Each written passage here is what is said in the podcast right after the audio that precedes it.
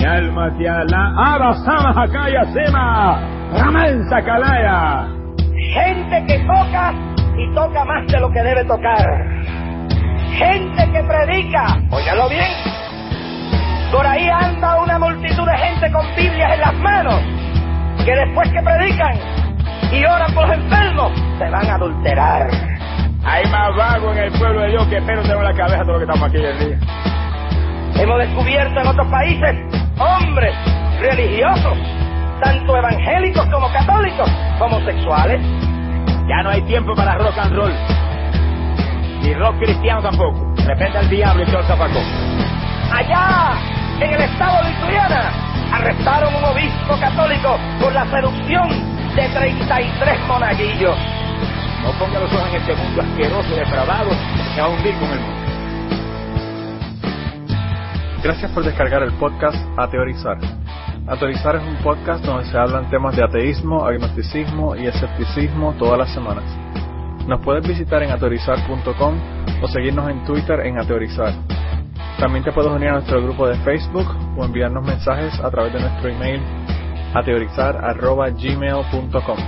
Si quieres contribuir con nuestro podcast, la forma más fácil de hacerlo es yendo a nuestra página ateorizar.com y haciendo tus compras a través de Amazon utilizando nuestro enlace. No te cuesta nada y a nosotros nos dan comisiones.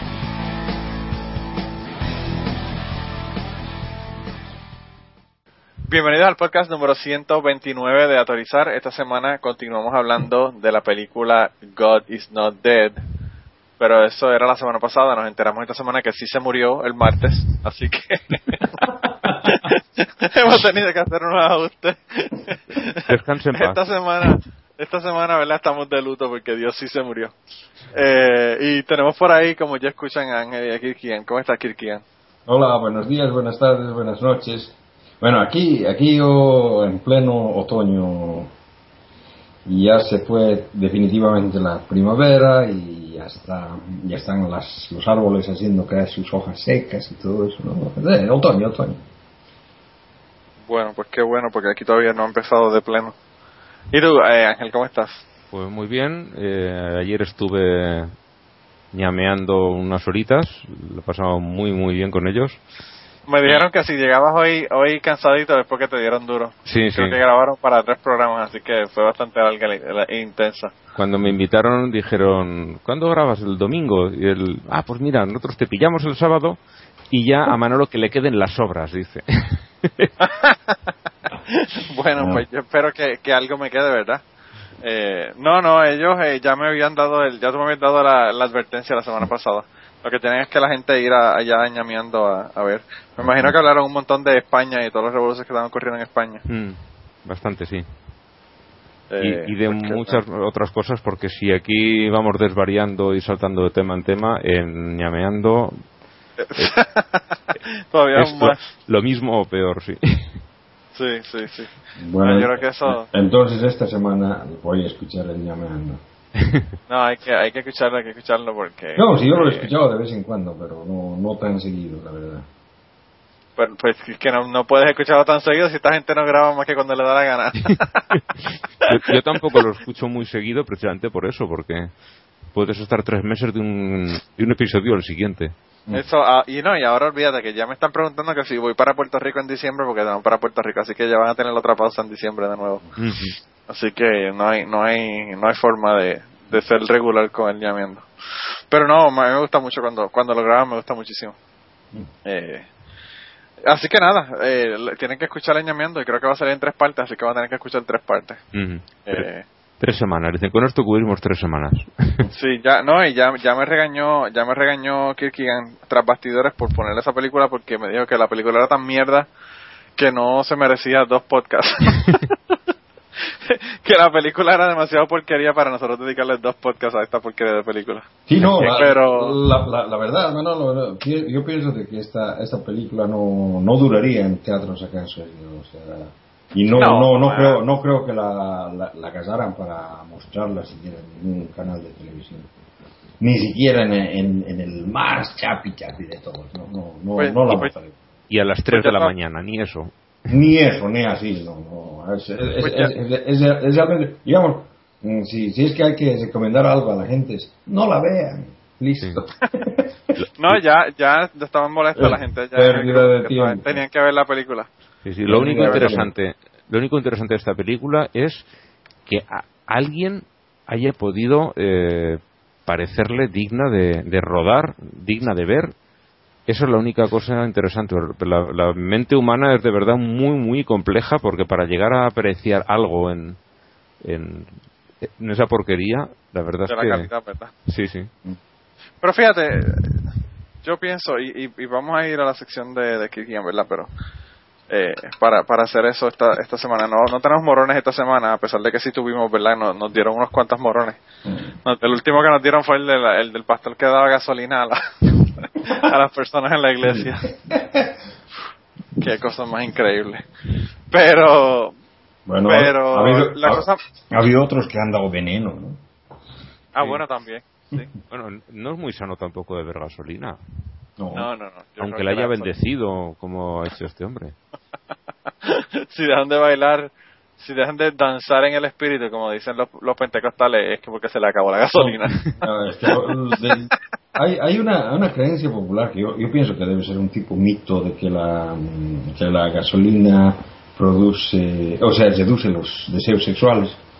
Y entonces, eh, al parecer, en, en Bolivia, en el- en- cuando lo hacíamos eh, cuartel, le ponían algo de gasolina a la comida. Ujú. Oh, wow, Pero- eso yo no lo sabía. Está claro que a esa gente allí le gusta la gasolina. Diablo, Ángel, nos, ha- nos has bajado de categoría el podcast. Te vas ñameando y se te pegan las cafrerías de los, de los Mm, ñameando. No, mira, lo que te iba a decir era que, que lo que lo que sorprende de la película es que la película la hicieron para un público de, de edad mental de 8 años más o menos. Y eso lo que te indica es la, la edad mental de las personas que son que son cristianos en, en los Estados Unidos. Que escuchan, que ven ven una película como esta y la encuentran genial. Y, y es una basura como la que nosotros hemos visto que es una basura. Mm. Eh, y pues en ese sentido, pues uno se como que se da cuenta de, de cómo es la el modus operandi de los de los cristianos y la edad mental que tienen. Pero a- antes de hablar de la película, ya de pleno, vamos a, a ir contigo, Cristian, para que no. Hoy es la última parte de tu sección, ¿no? De la parte Llamada de- de la, de la miniserie esa que tuve, ¿no? En los, Sí. en los últimos por, por podcasts hemos hecho una pausa al criticismo bíblico pa- para hablar de las sectas judías del siglo I y Sí. la influencia que han tenido estas en el cristianismo, ¿no? Y bueno, hemos hablado ya de todos, de los fariseos, los saduceos, los celotes, los esenios, ¿no? Y esta semana quiero hablar del- de, la secta de Juan el Bautista, o mandeísmo. Bueno, para empezar, quisiera deshacer una idea que tienen los cristianos, cristianos contemporáneos, que este Juan el Bautista era una especie de Billy Graham. Es decir, es decir, un predicador que si bien enseña una doctrina, no tiene ningún cuerpo organizado a sus espaldas, ¿no? Porque este Billy Graham, si bien tiene un ministerio y predica el Evangelio, no tenía ninguna denominación específica, ¿no? Es decir, no estaba haciendo el trabajo para una determinada secta, sino estaba invitando a recibir a Cristo y los que lo hacían podían escoger a qué secta adherirse, ¿no? Y los cristianos tienden a creer que Juan el Bautista hacía eso. Aunque veremos, ¿no? En la Biblia se describe que en realidad Juan el Bautista tenía un movimiento sectario y como eso es confirmado por la existencia moderna. De lo que ahora se considera como el único grupo gnóstico que ha sobrevivido el exterminio realizado por los cristianos del siglo III y IV, los mandeístas. En la actualidad aún existen muchos creyentes de, esta, de, esta, de este grupo en algunas zonas de Irak e Irán. Y aunque las persecuciones ¿no? por parte del integrismo islámico han provocado una gran emigración y dispersación de estos, ¿no? es una pena porque parece que, que no, no van a sobrevivir este, este ataque islámico. Bueno, la única manera por la que Juan el Bautista es descrito en, en, en, los evangelios es con su ministerio del bautismo, donde todos eran bautizados y bien cada una de sus palabras. ¿no? Esto implica más o menos que había un movimiento sectario detrás. Y para simplificar, voy a suponer ¿no? que ha existido un Juan Bautista histórico. algo que no es del todo seguro y que al menos yo con mi característico escepticismo dudo mucho. Pero que si, si existió un personaje como este y, que tuvo un ministerio así descrito con los evangelios, uno tendría que preguntarse, ¿no? ¿A quién diablos bautizaba todo el tiempo? y lo dicho, los cristianos modernos tienen a creer que era tipo Billy Graham, que bautizaba a nuevas personas todo el tiempo. ¿no? sin embargo, es mucho más probable que si ha estado activo algún tiempo, lo que hacía era bautizar a la misma gente todo el tiempo. ¿no? Más o menos como lo hacen los mandeístas modernos, ¿no? que se bautizan a sí mismos todos los días como un acto de purificación. Y como hacían los esenios, de los cuales hablé la vez pasada. Y en realidad eso mismo dicen de él mm, los escritos pseudo-clementinos, ¿no? que son unos escritos cristianos del siglo IV, en realidad son unas novelas cristianas basadas en tradiciones del siglo II, y en ellas dicen que Juan el Bautista enseñaba el bautismo diario. Solamente eso ya implica de que tenía un movimiento sectario del cual era un líder, ¿no? En esos mismos escritos dicen que este Juan el Bautista tenía una secta restrictiva, y que se basaba en cálculos astrológicos. Tenía un énfasis lunar, por lo que solamente tenía 30 discípulos simultáneamente, al mismo tiempo, y que cada uno significaba los días del mes lunar. Y que tuvo algunos discípulos que añadieron ideas propias a la secta. Y uno de ellos fue Dositeos, el Mesías samaritano, que ha sido el fundador de una secta gnóstica y que según los mandeístas modernos es uno de sus fundadores. Luego tenemos a Simón el Mago, un personaje que aparece en los Hechos de los Apóstoles, también aparece en los escritos de Flavio Josefo, y que según las últimas hipótesis realizadas por Robert M. Price, es el Pablo histórico. Bueno, esos eran los discípulos de Juan el Bautista, ¿no?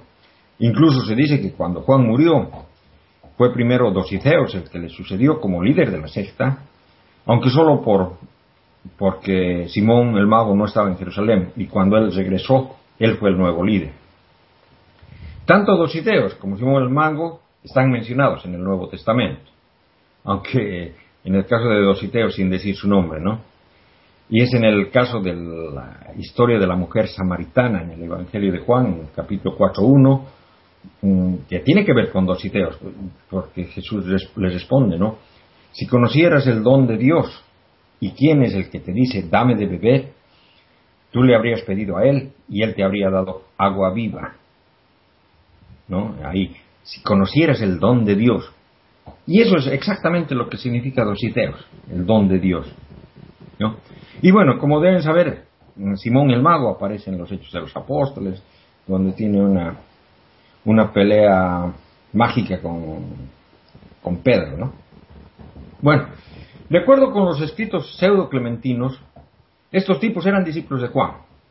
Y nosotros conocemos otro tipo que al menos se supone que fue discípulo de Juan, o por lo menos fue bautizado por Juan, Jesús.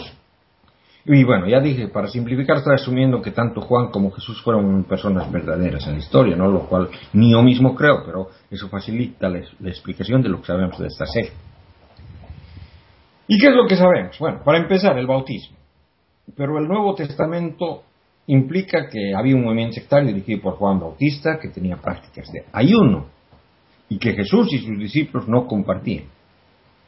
En el Evangelio de Marcos 2.18 eh, va la gente y le dice a Jesús, ¿no?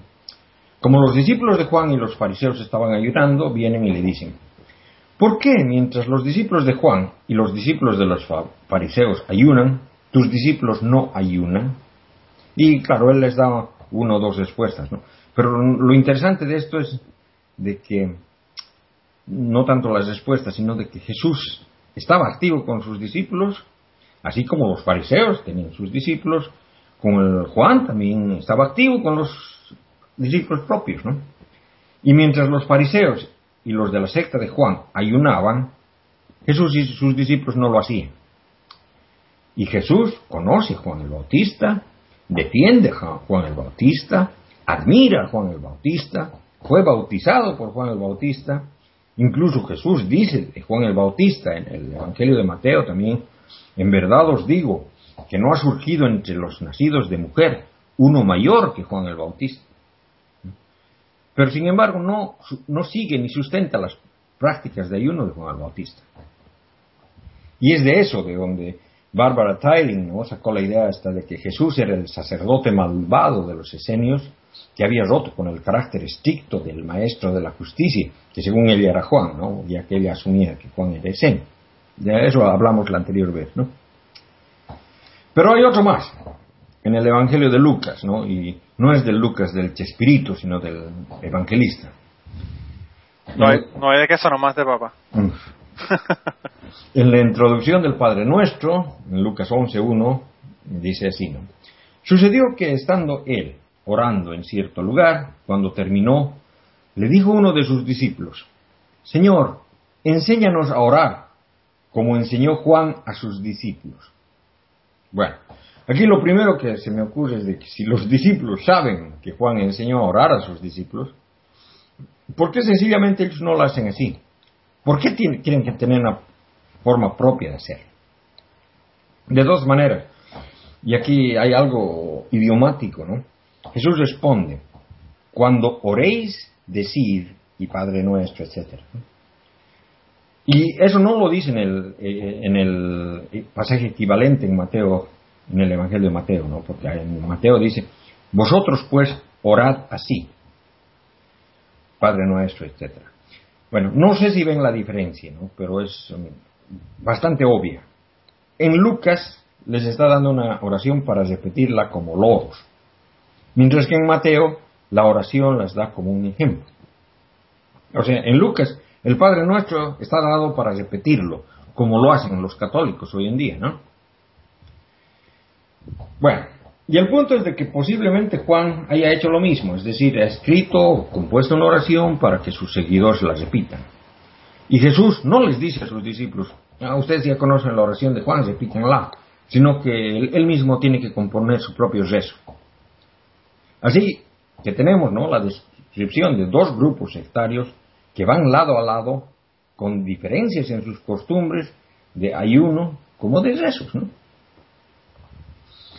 Y bueno, uno, los cristianos posiblemente preguntarán, ¿cómo es posible que, eh, si, es que uno piensa que Juan el Bautista dijo que Jesús era el Mesías? Bueno, la pregunta es más bien si Juan alguna vez dijo eso. El relato que acopla a Juan el Bautista con el cristianismo es, eh, sin duda alguna, el bautizo de Jesús. ¿no? Esta historia, sin duda, causa complicaciones teológicas para los cristianos, ya que se trataba de un bautismo de arrepentimiento. Y Jesús lo realiza. Y si Jesús se arrepiente, entonces quiere decir que no era tan perfecto como lo, quieren pintar. Y ese es el, problema. ¿no? ¿Qué, ha sido un tipo como un santo como él en, en un lugar como ese? ¿no? Bueno, en el Evangelio de Marcos, la historia es simple. El Evangelio de Marcos es el más antiguo.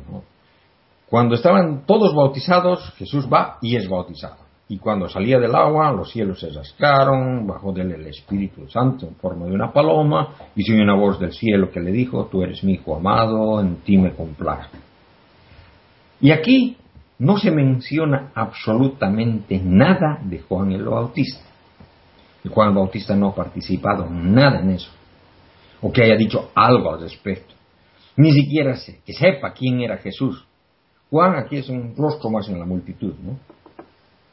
En el Evangelio de Lucas, en 3.21, la historia es simplemente una copia de la, de la historia de Marcos, escrita de otra manera, pero tampoco menciona que Juan haya tenido algo que ver o que sepa quién era Jesús.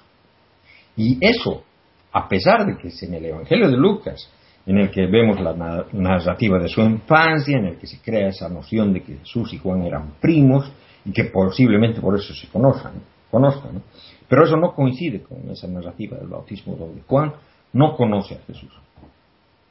Mientras tanto, en los Evangelios, eh, bueno, eh, en los Evangelios de Lucas y de Juan hay una historia también casi idéntica, que es copia de una, una de la otra, en la que Juan, estando prisionero de Herodes Antipas, oye reportes sobre Jesús haciendo milagros y manda a un par de sus discípulos a preguntar a Jesús si es que era él aquel que tenía que venir. Y Jesús simplemente les dice que vayan donde Juan y le cuenten lo que ellos habían visto y después de eso no se sabe qué es lo que pasa con el tema, ¿no? Es una historia incompleta, ¿no? Pero lo cierto es de que se implica aquí que Juan, estando preso, no tenía la más remota idea quién era Jesús. Y eso entra en contradicción directa con el relato del bautismo que se encuentra en Mateo, en Mateo 3:14, ¿no? en el que Juan reconoce a Jesús como el Mesías y le dice, yo soy el que necesita ser bautizado por ti y tú vienes a mí. Y eso es lo que los piensan, ¿no? Y esa respuesta que le da Jesús, la respuesta que le da Jesús es enigmática, y no creo que nadie sepa qué lo que significa, dice, ¿no? Jesús le responde, déjame ahora, pues conviene que así cumplamos con toda la justicia. Bueno, a mí me parece que es una forma en la que Mateo trata de resolver el problema creado por la historia del bautismo, del bautismo de Marcos.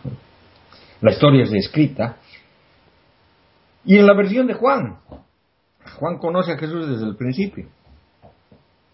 Y eso concuerda en cierta manera y contradice en otra lo que está escrito en el, Evangelio, ¿no? En el, bueno, en Juan 1.34, en el que Jesús se aparece y es reconocido de un principio, pero no es bautizado.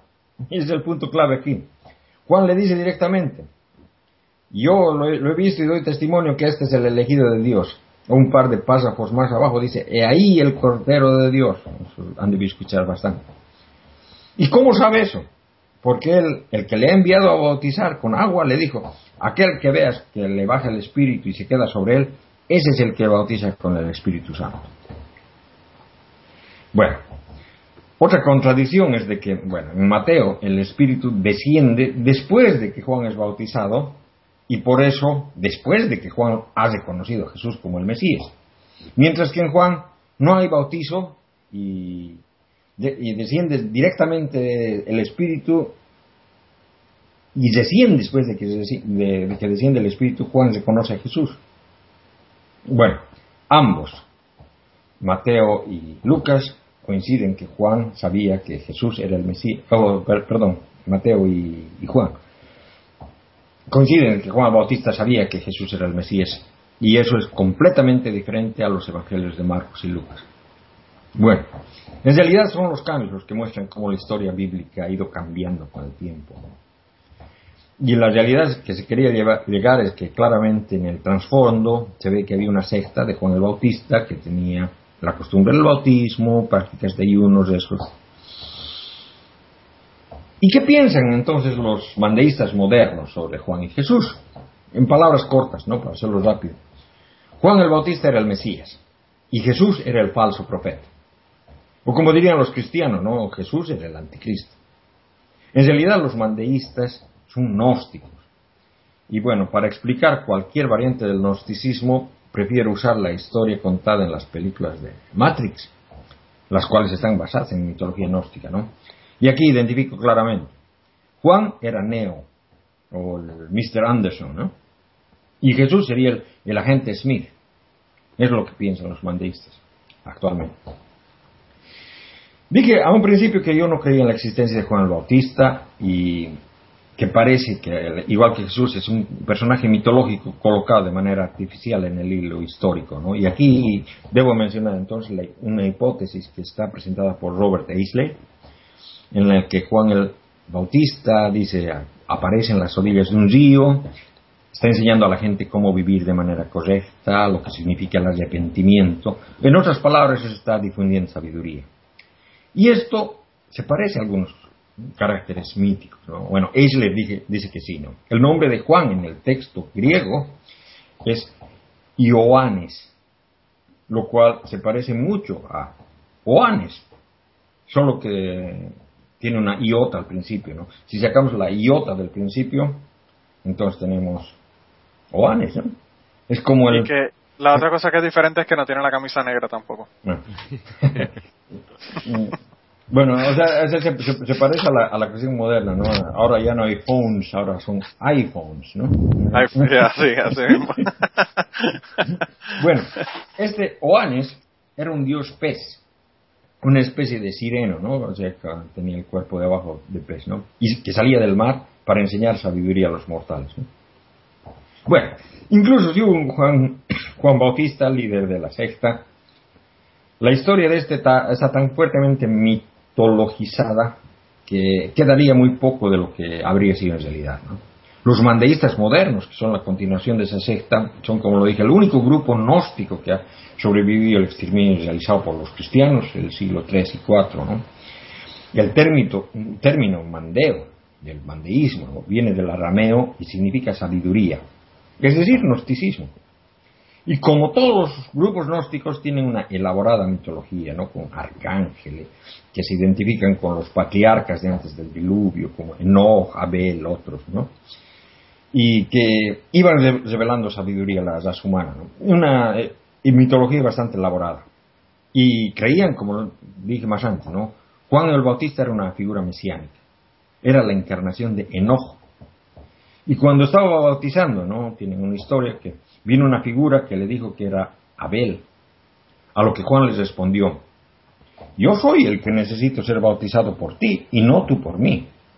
Y este Abel le bautizó a él en el Espíritu. Y fue entonces cuando Juan fue levantado al cielo, tuvo una serie de revelaciones apocalípticas. ¿no? Es bastante obvio suponer de que el, el, relato del bautismo de Jesús, Mateo, haya tomado esta historia de los mandeístas, ¿no? cambiándolo al Abel por Jesús. Por otro lado, también hay una historia en la que Jesús quiere ser bautizado por Juan y Juan se niega a hacerlo porque lo reconoce como al falso profeta. Bueno, en los textos pseudo-clementinos también hay un relato de un debate bastante interesante entre fariseos, saduceos, mandeístas y cristianos, ¿no? Y en el que se ve claramente esta disputa entre seguidores de Juan el Bautista y los cristianos. ¿no? Y bueno, por cierto, en los evangelios hay también la noción de que había gente que pensaba que Jesús era Juan el Bautista resucitado de entre los muertos. Incluso este Herodes Antipas, ¿no? Al oír sobre los milagros de Jesús, se asusta, ¿no? Pensando, pensar que podía ser el, mm, Juan Bautista resucitado, ¿no? Porque fue él el que le cortó la cabeza. O sea, tenemos a Juan el Bautista asesinado por un tirano y luego hay gente que piensa que ha resucitado. ¿Suena familiar? Sí, es más o menos lo que dicen los evangelios sobre Jesús, ¿no? Sí. Y el relato del nacimiento de Juan el Bautista, contado en el Evangelio de Lucas, es muy parecido a la Natividad de Jesús. Y, posiblemente está tomado de historias que contaban de Juan, gente que creía que Juan era el Mesías, ¿no? Y que, por cierto, están aún, aquí, ¿no? Y bueno, con eso termino, ¿no? Lo de las sectas judías del siglo I. en los próximos podcasts, si es que seguimos, retornaremos con crítica bíblica tradicional, ¿no? realmente es burla de la, Biblia tradicional. a reírnos de las, de las, eh, todas las discrepancias y todos los pasajes estos que nadie lee nunca. No, sí, sí, lo, lo, lo, leen, pero o sea, que lo, mezclan, o sea, que digamos, no, si leen un evangelio, toman como, como hecho lo que dice, otro evangelio, o sea, lo mezclan. Bueno, por ejemplo, en el Evangelio de Juan, a Jesús no lo bautiza. Eh, no, no, es bautizado. En los otros tres evangelios sí es bautizado por Juan el Bautista, pero en el Evangelio de Juan no es bautizado. Y eso viene precisamente de, de, la pelea que había, porque en, ese, en, ese, en esa discusión que tuvieron los, eh, los mandeístas con los cristianos que, que están en, esos textos pseudo-clementinos, precisamente es lo que dicen. Oye, un rato, o sea, de mm, que, que, yo sepa, fue Juan, que fue Jesús el que fue a ser bautizado por Juan y no, no lo contrario. Y, o, hacen un mixeo de, las de las historias como hacen con el nacimiento. Sí, sí. Eh, la historia del nacimiento de Cristo que eh, pues cogen de todas las de todas las historias de los cuatro evangelios y, y hacen una. Una, sí. Y a, y a, veces y a veces y a veces no se puede decir eso o sea es lo que lo que justo lo que decía Dan, Dan Barker no con, con el asunto del, de la resurrección es imposible hacerla coincidir no si, si eh, el reto que ponía este hombre era sin dejar al margen ninguno de los datos que aparece. Claro. Porque si empiezas a recortar por aquí y por allá, sí eres capaz de construir una historia, pero claro, tienes que dejar cosas al margen para no incurrir en, en contradicciones que son descaradísimas. Pienso, pienso que pasa, pasa lo mismo con el asunto del bautismo, o sea, de que si, si se va a tomar en, en cuenta todos los datos, o sea, que no, no se conseguiría una cosa consistente. Sí. sí. Bueno, hermanito, pues muchas gracias. Ahora, yo quería que me dieran impresiones generales sobre la película luego de haber sufrido por las dos horas de haberla visto. Pues, en principio, eso, sufrimiento durante dos horas, no llega, pero se acerca bastante. Y no voy a decir que sea la peor película que he visto, porque no las recuerdo todas, pero desde luego. Porque has visto películas de Nicolas Cage. Eh, y de otros, y de otros que se- afortunadamente no se conocen fuera de España. Eh, eh, hey, Manolo, a mí, a mí me han gustado algunas películas de Nicolás. A mí me han gustado algunas, pero las últimas que el hombre ha hecho es algo así como, como Adam Sandler. Adam Sandler hizo algunas comedias que daban risa al principio, pero ya como que wow. Son unas cosas terribles las que está sacando al, al hombre. Arizona Baby a mí me gustó. Sí. Eh, esa- Racing Arizona. Sí. Sí. Esa a mí me gustó también. Y ese. Pero eso ya eso es historia antigua y medieval, Ángel. Si tenemos a alguien Pero- aquí de, de menos de 30 años, no saben de qué estamos hablando. Bueno, la, la, la- la cuestión es de que mm, lo que lo que yo, yo vi, eh, lo- lo- mm, como yo la vi la película, o sea, de que me, me parece una película eh, realizada en un mundo artificial que no existe, en un mundo falso, como lo que te decía, o sea, como el invento de la, de la mentira, ¿no? Que se- se- están eh, haciendo un, un mundo ideal que no existe. Es, es el- es el mundo que ellos suponen que, que es así, pero que, que de verdad no lo es.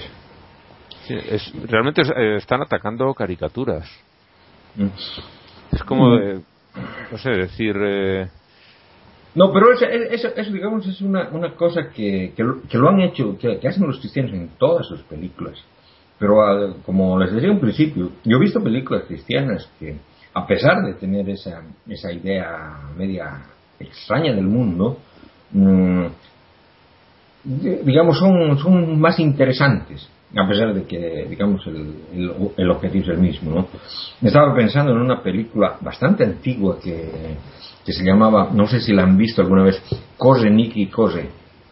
Se trata de un muchacho um, eh, coterráneo de Manolo, que, que es el Nicky, que era je- jefe de una pandilla en Nueva York, una cosa así, que es... eh, Ese es el de el que tienen ahora una orquesta, ¿no? De salsa. La verdad que no, que no sé, no, no, no, no lo he seguido, pero bueno, era, era jefe de los Mao Mao, un- una, una pandilla neo- neoyorquina que se dedicaban al crimen y que luego es eh, evangelizada y convertida al cristianismo, ¿no?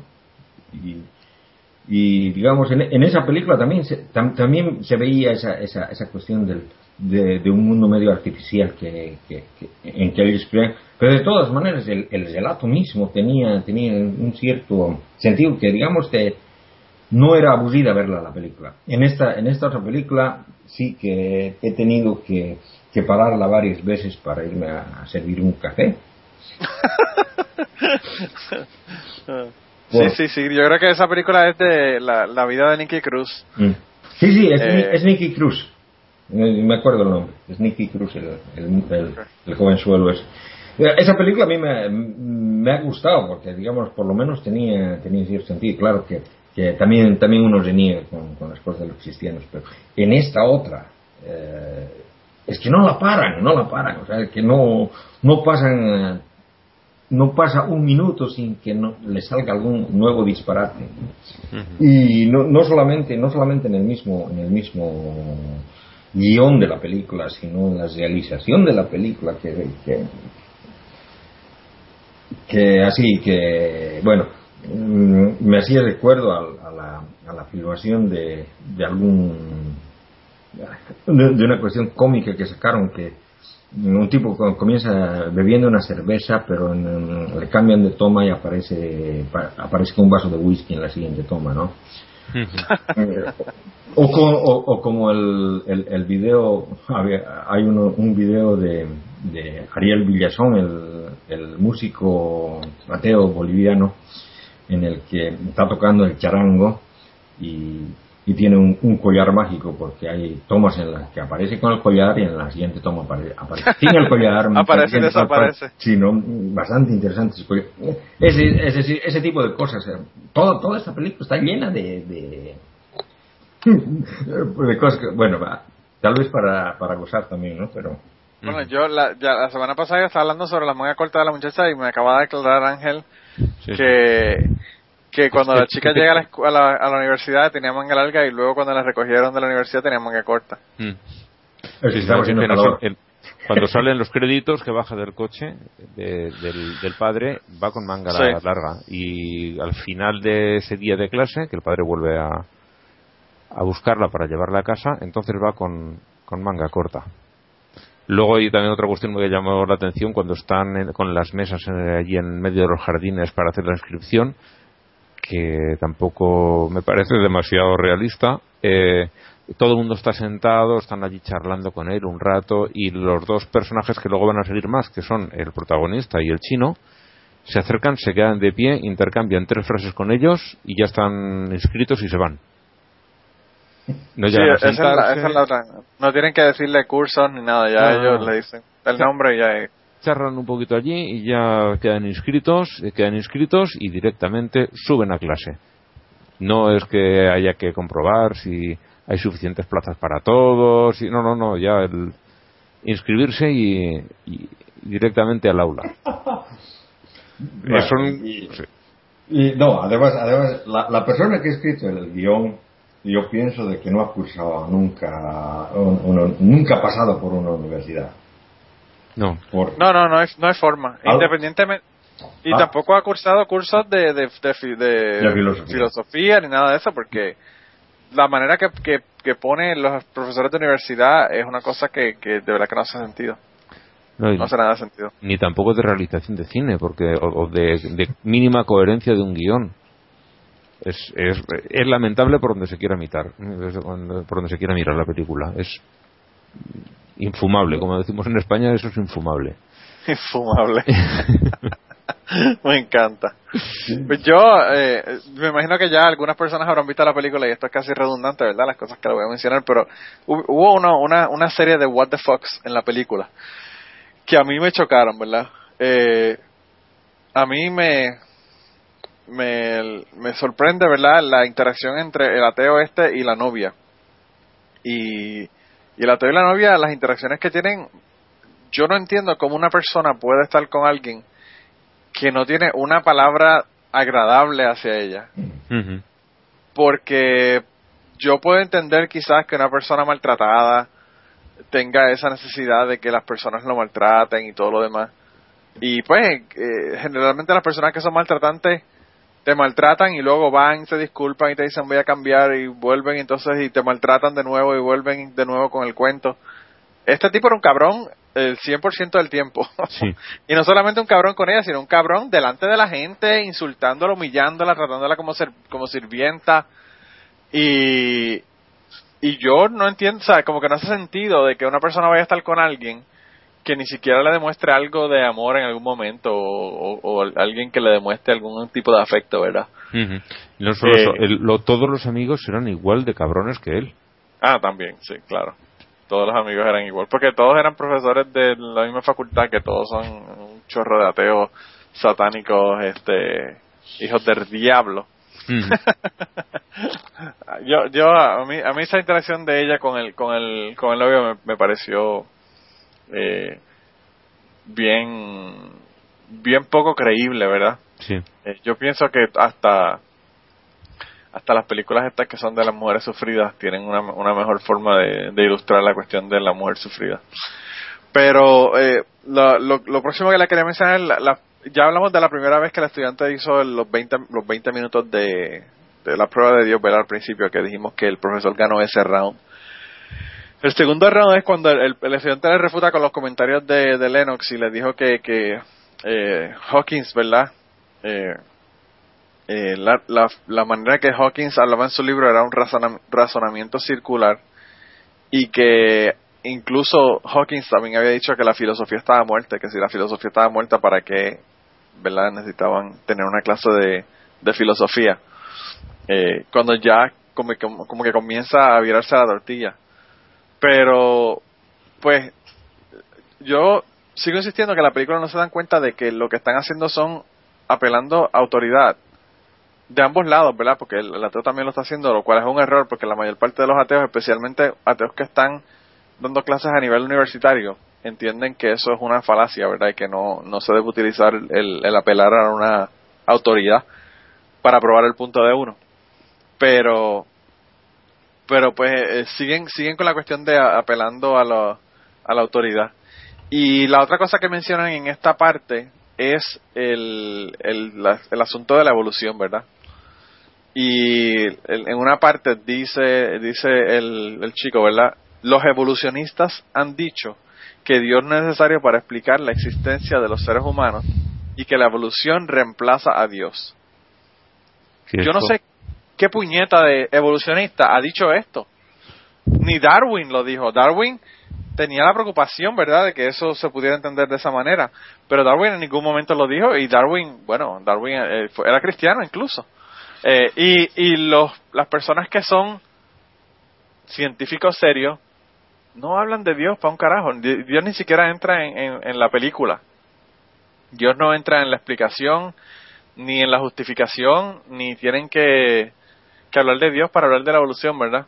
A, los cristianos es a los que realmente le, le, preocupa esto y le molesta esto. El único caso en el que pueden decir eso de que no es necesario es si alguien dijera, bueno, ¿y dónde lo metes, dónde metes a Dios en toda tu explicación? Es decir, no es necesario meterlo pero no porque nazca del que le está dando la explicación, sino eh, como respuesta a una pregunta. Y sí que me puedo creer que alguien lo haya dicho. Bueno, en, realidad, este Dawkins, no, no, ¿cómo es? Stephen, uh, Stephen Hawkins, ¿no? Sí, Hawking. sí, él, él dice haber, haber em, demostrado que no es necesario ninguna fuerza externa para el inicio del Big Bang. Claro. Y, están los cristianos malos de la Biblia porque y, una... y, al decir eso está, está implicando no no solamente no solamente Dios sino cualquier otro otro tipo de fenómeno que se pueden inventar no claro. pero no es a cómo digo que eh, sí que no son, eso no es eh, el evolucionista el señor es físico. Sí sí sí. No, y, no solamente eso, Ángel, que en, mi, en mis clases de biología, en ninguna de mis clases de biología se menciona a Dios para nada si las personas llegaban a la conclusión de que no hace falta Dios por la evolución, las personas llegaban por su cuenta, ¿entiendes? El, el, profesor no lo estaba trayendo al, a, colación. Y por eso me extraña cuando él dice que los evolucionistas dicen, los evolucionistas en ningún momento han dicho un carajo de eso. A los evolucionistas, la mayor parte ni siquiera hablan de Dios porque no les interesa, porque no creen en Dios. Hmm. Entonces, ¿para qué traer a Dios a un tema en el que no, no importa? O, el que cree, eh, pero entiende cómo funciona la, teoría de la evolución, no lo mete en medio porque realmente no, no tiene lugar, no le queda lugar, no, queda espacio para meterlo. Entonces, claro, claro. tampoco está eh, excluyéndolo mm, activamente, simplemente pues, eh, tiene una explicación, esta es la explicación que hay y, y eso es todo lo que hay. No lo nombra, pero no se esfuerza por excluirlo, simplemente, pero no está ahí tanto si, si es eh, creyente de alguna religión como si es ateo, el evolucionista eh, tiene que ceñirse a lo que dice la teoría. Y la teoría da una explicación sin intervenciones sobrenaturales. Él no las puede meter con calzador ahí dentro. Claro, claro. No, y, la otra cosa es que también cuando explica la evolución, explica la, teoría de la evolución la explica mal. Incluso habla de ah, abiogénesis que, que tampoco generalmente se menciona como parte de la teoría de la evolución porque no tiene nada que ver una cosa con la otra. Se menciona en cursos de biología, pero no no tiene que ver una cosa con la otra, por lo tanto no no es parte del, de lo que se habla cuando se habla de la teoría de la evolución. Entonces yo lo que pienso es que como como decía Kierkegaard, la persona nunca ha ido a una clase de biología y, le han explicado eh, qué es lo que lo que significa y, y eso bueno podríamos podríamos decir que una buena película hubiera conseguido una persona que los asesorara y lo, les diera la información, pero obviamente no lo quieren porque no le tumbaría el, el, el, el punto, ¿verdad? Sí. Eh, entonces pues no, no podrían hacer la cosa y explicarla correctamente.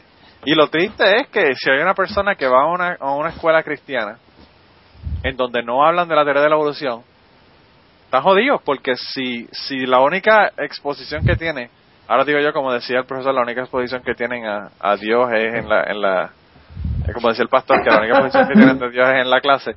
Eh, si la única exposición que tienen por haber ido a escuelas cristianas y colegios cristianos y universidades cristianas toda su vida y estar en la iglesia, la única explicación que tienen de la evolución es esta, están jodidos porque no van a entender un carajo. Entonces después nosotros nos preguntamos como ateos por qué uno le explica las cosas a la gente mil veces Y, no lo y las personas no entienden. Y Mm. pues claro que no van a entender si todo el tiempo le han estado explicando la cosa incorrecta. Eh, eso eso pues eh, se, se asume, ¿verdad? Que, que es lo que está ocurriendo. Pero luego luego de esta interacción a mí me pareció bien interesante porque luego de esta interacción es porque uno sabe por eh, la razón por la que el, el, eh, tipo este es, ateo. Mm. No, además, pues, además eso, o sea, de que lo, lo pintan como, al ateo como un, tipo, una- una- un, un tipo que yo, yo caracterizo, porque sí existen ese tipo de personas que para mí no son ateas, o sea, son religiosos eh, enojados con, con su Dios, ¿no? Les, ha pasado, les ha pasado alguna macana y están enojados con su Dios y por eso dicen, nah, Dios no existe, ¿no? Pero en realidad siguen creyendo, o sea que no no no cambiado no, han, no han dejado de, ser creyentes por solamente negar a Dios sino que siguen creyendo o sea que en su mundo sigue existiendo Dios.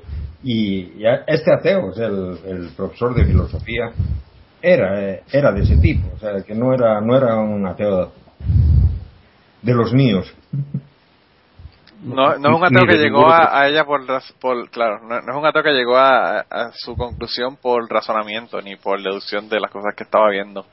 Eh, pero sin embargo, es como tú dices, estas personas creen porque, y como le dice el chico, y es verdad, y yo digo lo mismo, si, si la persona, si Dios no existe, ¿por qué carajo está enojado con él? Sí, y ¿no? por eso es que tú dices, Kirkigan, que no es ateo. No Porque lo que estás enojado con Dios, no realmente cree que Dios existe, pero lo que estás en- enfadado con él, ¿verdad? Mm. Eh, y, y la otra cosa, la película, como ya les dije, está llena de clichés. Sí, es, es- es eso, es eso el, el, el ateo, el pseudo ateo. Eso, eso les llamamos pseudo ateo, ¿no? Que mm, Claro. entran en el Facebook y escriben, me cago en Dios. Y, uno se pregunta, si no Sí, creen en Dios, ¿en qué diablos se está cagando? Eso mismo, eso mismo. Eh, pero a mí, a mí los clichés de la película me sorprenden muchísimo porque es la misma mierda que siguen repitiendo, tipo político con sus eh, key points, ¿verdad? Y, y en una en una parte cuando él le dice que su madre murió de cáncer y por eso es que él, cuando él tenía 12 años y por eso es que él está enojado y toda la cosa. El estudiante le dice que, que a veces la respuesta es, es que no. No, es es- la misma mierda que siempre dicen cuando las, la- las oraciones no funcionan, siempre esa es la respuesta de los cristianos Sí, o de los creyentes. En algún sitio dicen que mm, pedir y se os da- será concedido o algo así. En algún sitio de la Biblia dicen que sí, que lo que pidas te lo van, lo- te lo van a dar. Claro, pero, pero a Lo veces no. Lo Pero a prometen veces así. Ya, pero lo prometen así, que si tú pides te lo darán. Claro, y luego resulta que claro. las promesas no, pues perdona. Que la si tú le dices no a esta montaña, eso. muévete, la montaña se mueve. Exactamente. Sí, sí, sí, sí. Eh, Ay, el- bueno, el- pues el- volvemos el- de nuevo con el cherry picking el, bíblico. el nombre el nombre de la película esta no que Dios no ha muerto es- está basado por lo que el profesor les hace escribir a los alumnos no que Dios ha Mm. muerto no y esta es una frase tomada de de Nietzsche no Sí. Sí. y es una de las frases que no me gustan de Nietzsche precisamente por eso porque si, si dices que Dios ha muerto eso implica que Dios alguna vez ha existido claro que si uno lee a Nietzsche no se da cuenta de que cuando está hablando de que Dios ha muerto no está hablando de que eh, que a Yahweh le ha dado un ataque al corazón, sino que lo que está diciendo es de que la idea, el concepto de un ser sobrenatural que nos, que nos mire, ya no, ya no tiene ningún, ningún valor. Relevancia, sí, relevancia. No, es, es como cuando, cuando y, y, no lo estoy criticando, allá ellos, ¿verdad? Cada cual hace las cosas por como le da la gana. Pero en Puerto Rico tienen el, eh, Dios le, le debe Hacienda ¿verdad? El grupo que está tratando de que se comiencen a, a rendir eh, contribuciones sobre, sobre los ingresos en las iglesias. Eh, lo mismo que le pregunta a todo el mundo, cada vez que van a una entrevista le dicen, si Dios no existe, ¿cómo le va a deber Hacienda? ¿Entiendes? Y, y pues ellos lo hacen para llamar la atención, ¿verdad? Para, para, a, a nivel de choque, ¿verdad? De que le impacta a la gente, pero no se dan cuenta de que lo que le pueden decir es Dios no le debe nada a Hacienda, el que le debe son los pastores, que son los que están cogiendo el dinero. Mm. Eh, y entonces yo creo que en ese sentido pues es contraproducente. Eh, y, y el profesor, cuando, le- cuando estaba hablando con el estudiante que le hablaba de su mamá, le dice que, que su madre creía en Dios aun cuando Dios la estaba estrangulando. Mm. Y si el tipo no cree en Dios, ¿quién carajo está estrangulando a quién? ¿Entiendes? Volvemos a la, a la misma tontería que no tiene sentido. Eh, así Sí, que sí, bueno, sí, por eso, o sea, de que, de que digamos han tomado, han tomado como, como prototipo del ateo, el, al pseudo ateo, realidad el tipo que no es ateo en realidad, ¿no? Sino al, al tipo que está enojado con su Dios, ¿no? Y no solamente el pseudo ateo, sino que también tenemos pseudo musulmanes. Obviamente, la imagen de los musulmanes son que le dan a la hija, son unos cabrones, ya tú sabes, porque cuando el padre con- ve a la hija, eh, en la próxima escena, el padre ve a la hija escuchando el sermón este cristiano, pues le da tremenda paliza a la chica y la bota de la casa. Que ya Ángel nos había, nos la semana pasada de que un padre musulmán eso no lo haría, Mm. botarlo de su casa. Eso lo, es más común entre un padre o una madre cristiano que encontraron que su hijo es gay Sí. a, a un padre musulmán tirando a la hija a la calle, ¿verdad? Eh, nada, finalmente eh, la No, La- bien, la más- novia- más bien es lo contrario, o sea, de que las, las muchachas que sal- salen de, un, de una familia musulmana y dejan de, dejan de creer en el, en el Islam, tienen que huir, tienen que huir y tienen que estar luego protegidas, incluso porque en, en la cultura musulmana viene un concepto que mm, en realidad también ah, existía antes en, las culturas occidentales con el cristianismo, pero que lo hemos perdido de cierta manera porque es un, concepto completamente absurdo. Y es eso del honor, la honorabilidad. Y, y digamos de que alguien deje la religión es eh, mancillar el honor de la familia. Y, y- Claro. y- y por ello a los más extremistas están dispuestos a matar por el honor. De hecho, el, el Corán dice que, bueno, la apostasía, la, la- Sí, sí, la apostasía en el Corán es en el Corán, la- con muerte. bueno y cuántas mujeres matan porque las porque las violan. sí, ¿Qué carajo tiene que ver una mujer de que la violen? O sea, ¿qué, qué, qué falta hay en que a una mujer la violen y aún así ellos por dañar el, el honor de la familia eh, las matan? Eh, se han sido miles de mujeres. Y, y- y las meten a la cárcel por tener eh, relaciones sexuales antes del matrimonio. También. Eh, es increíble. Sí. De verdad que, que no tiene no tiene sentido. Y entonces, nada, luego de esto la novia deja al profesor delante de todos los, los profesores, ¿verdad? En la escuela, cuando ella va a la cafetería de la escuela y el profesor vuelve y le trata como mierda. Eh, el próximo argumento es el argumento que dice el, el estudiante del argumento del mal, ¿verdad? Y, dice que es el arma más potente de los ateos. Yo ahí totalmente difiero. Y, y interesantemente nos, nos, nos da otra idea de qué es lo que las personas que son creyentes creen, que creen que el alma de el arma más grande o más potente que tienen los ateos es la es el, el pues el argumento del mal de por qué ocurren las cosas malas, ¿verdad? Porque Dios deja que se mueran los niños en África y todo lo demás. Y a mí me gustó mucho, ¿verdad? Porque la contestación de él es el libro albedrío. Entonces dice que, que pues que el, gracias al libre albedrío o a causa del libre albedrío, pues eh, Dios hace que estas cosas ocurran. Eh, y ya, yo no sé si ustedes han leído, ¿ustedes han leído el libro de Sam Harris de eh, Free Will, del libre albedrío? No. Él habla sobre, y, y en esto él eh, tiene eh, discrepancias con Bennett, porque Bennett sí cree que tenemos libre albedrío, pero él se ha dado cuenta en, en estudios que se han hecho de que realmente el libre albedrío no existe.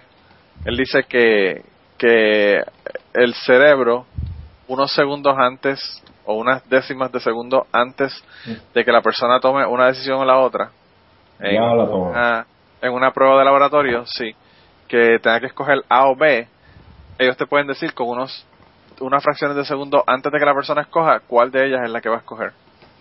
E incluso eh, te pueden predecir cuál es la que tú vas a escoger en base a, a- a asuntos químicos e impulsos y impulsos nerviosos en el cerebro. Entonces él, él plantea que no hay que no hay libre albedrío, que, que de esta manera pues eh, no no existe.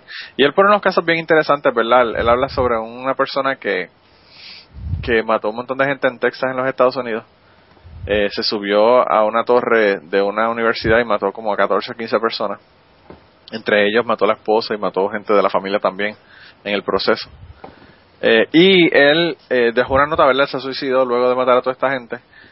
Y se, suicidó y dejó una nota diciendo que por favor que, que estudiaran su cerebro para que vieran si había algo extraño con él porque él dice que él, como que él está haciendo cosas pero que no estaba bajo el control de las cosas que estaba haciendo. Y cuando hicieron la autopsia se dieron cuenta de que el tipo tenía un tumor en el cerebro y que la razón por la que esto estaba ocurriendo es porque él tenía este tumor en el cerebro.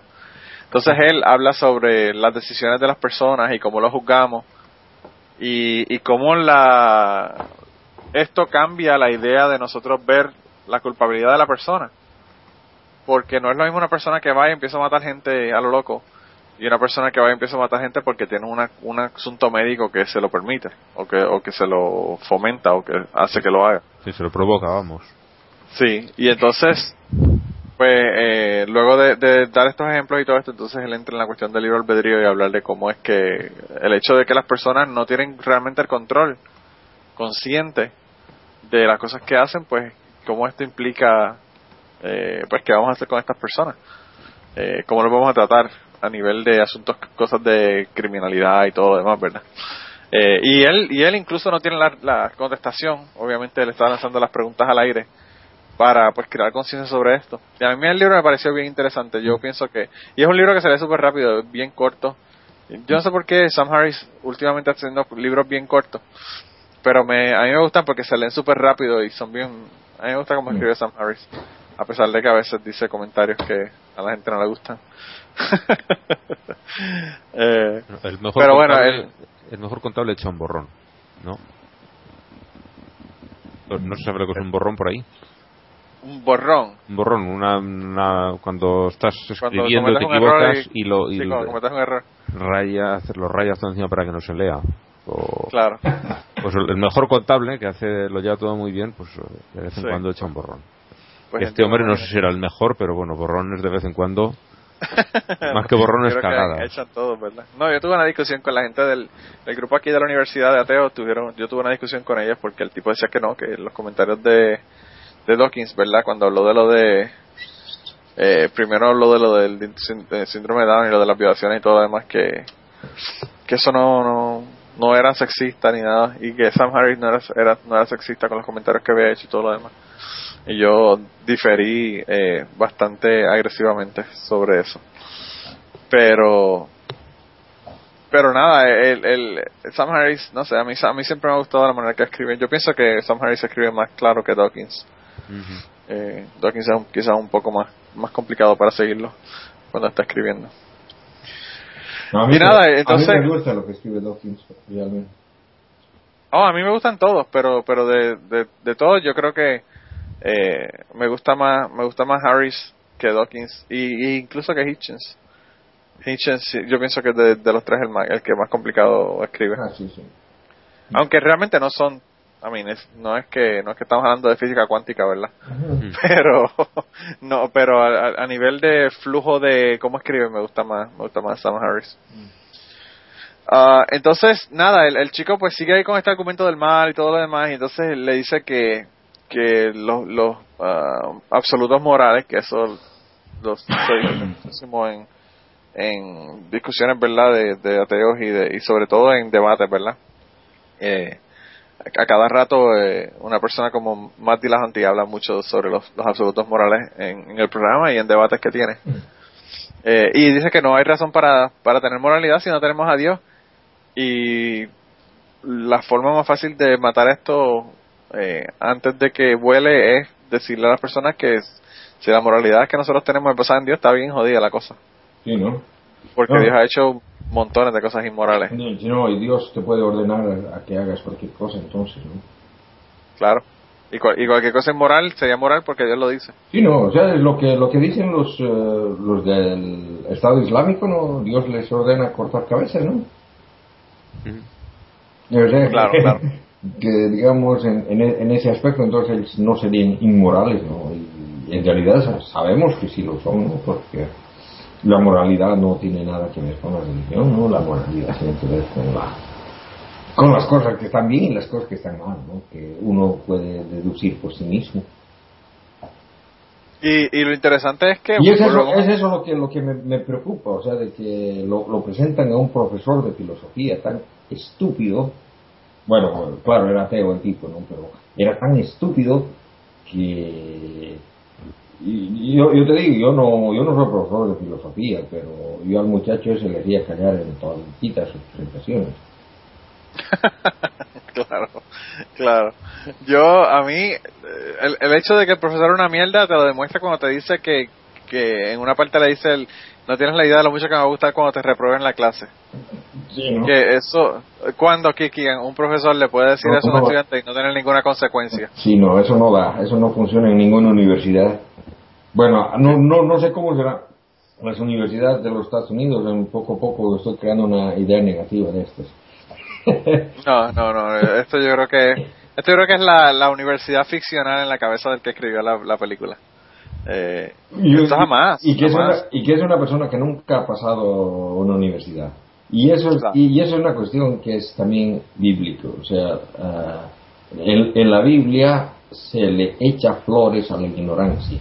O sea, que mientras más ignorante eres, eh, mejor para en tu, en tu relación con Dios. O sea, de que mm, es, es así, o sea, la, la, la Biblia eh, le- le echa porquería al conocimiento desde un principio, ¿no? O sea, y es, y es algo, algo claro. que- Y esto lo, lo- se vio en eh, una foto que colgó, creo recordar, Andrés Caicedo. Hace poco eh, ponía que con el tiempo la disciplina vence la eh, o derrota a la inteligencia. No sé cómo era exactamente, exactamente la frase, pero venía a decir algo así. Y es eh, una idea realmente. Es, es una idea Y él realmente escribió What the fuck o algo así, escribió al lado de ella, de la frase. No, Sí, sí, sí, es, sí, es, sí es una cuestión de que, de que lo, lo vemos en la historia, o sea que eh, durante toda la historia el, la religión, no solamente el cristianismo, sino la religión en general, ha sido el factor en contra del avance del conocimiento. O sea, ¿por qué? Porque cuanto más conoces, eh, menos creencias vas a tener. Y eso, eso es bien claro, o sea, es que en el siglo I creían de que las enfermedades estaban originadas por demonios que, que poseían a las personas, ¿no? Y, y eso es bien claro, Jesús, Jesucristo en la Biblia anda expulsando demonios, curando a las personas. Y ahora sabemos que las enfermedades no son causadas por demonios, ¿no? Y tenemos curas efectivas, no, no simples ritos exorcistas. Entonces, poco a poco, poco a poco, el conocimiento ha ido, ha ido quitándole terreno a la, a la religiosidad. Y es por eso que la religiosidad ataca tan vilmente al, al conocimiento.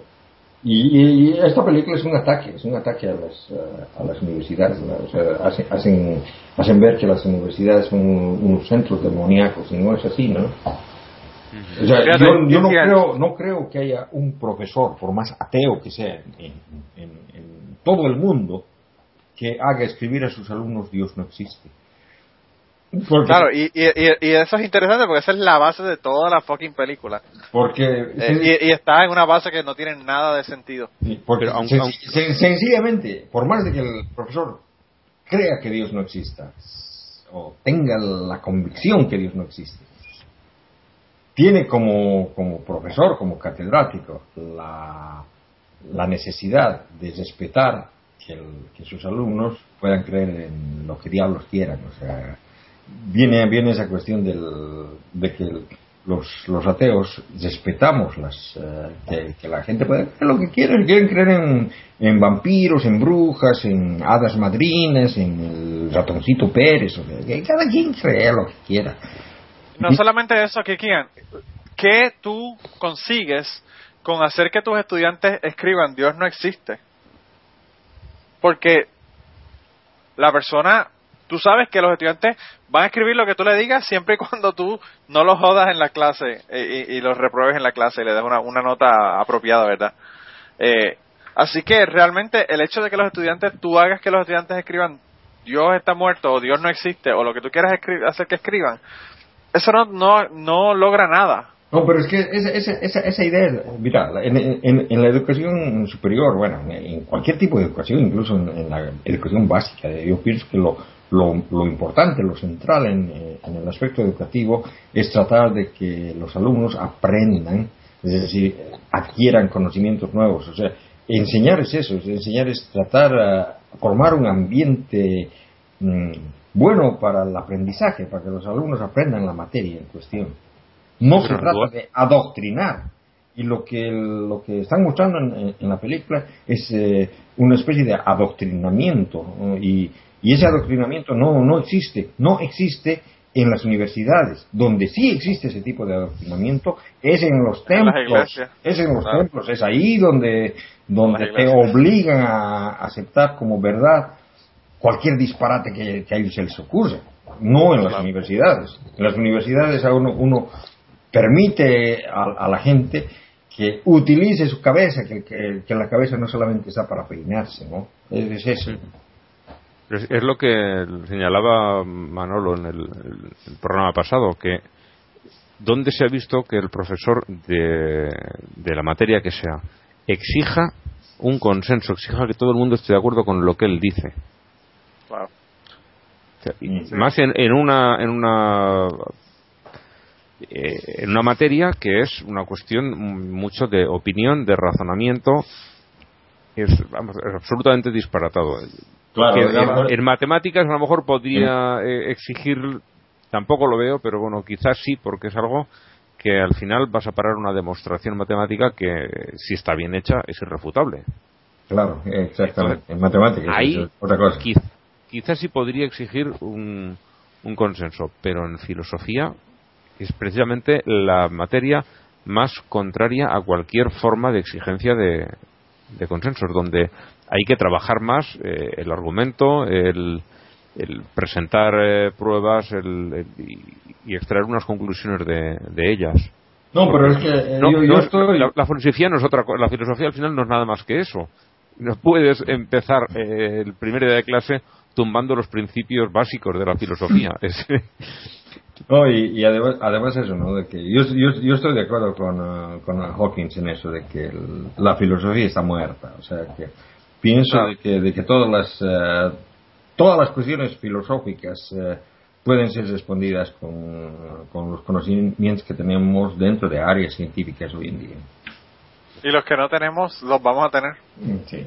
Bueno, como, como el cuando, como de dónde salió el Big Bang y todo lo demás que cuando digo cuando digo que tenemos me refiero a la, a la humanidad porque claro, no todos lo tienen no, y digamos muchos digamos tenemos una, una idea superficial solamente porque, son son temas complicados realmente fíjate una una parte bien interesante fue al final cuando ya estaban ellos eh, como que en el último argumento verdad donde ya el chico gana el argumento y todos todos los estudiantes se levantan y dicen que Dios no está muerto. Eh, el, estudiante le pregunta que por qué él odia a Dios si la ciencia lo confirma. Y el profesor le contestó, porque me quitó todo lo que tenía. Y si yo hubiese sido el profesor, le hubiese dicho, ¿Dónde puñeta la ciencia confirma que Dios existe? en lugar de la contestación que no, pero, dio, ¿verdad? pero que el profesor, como te digo, no era un ateo, no, no, era de los nuestros, era un pseudo ateo. Era, un ateo cristiano. O sea, es, una es, una película. Es, una película que, se, que está realizada, o sea, el, mundo que, que está reflejando es un mundo cristiano. O sea, que ahí hasta los musulmanes son cristianos. Sí. ¿Te das cuenta? Es un mundo cristiano, todos son cristianos, o sea que... Hasta los musulmanes son cristianos porque le dan, a la- le dan una pela a, la- a las hijas y las botan de la casa. No, pero es increíble, es increíble, porque pues eh, obviamente la conversación es bien fácil. Cuando le dice porque me quitó todo lo que tenía, de cierto lo que le contesta es cómo puedes odiarlo si no existe. No, y, y ade- además, además, o sea, no, no solamente del el, el profesor, sino, por ejemplo, el, el muchacho, el, el tipo este, el que era Superman antes en, en una serie de televisión, ¿cómo se llama? Ah, sí, el, no me acuerdo el tipo, pero es el que era el novio de la, de la De que la- era- de la bloguera. De la Sí. Ese tipo era un hijo de puta. También.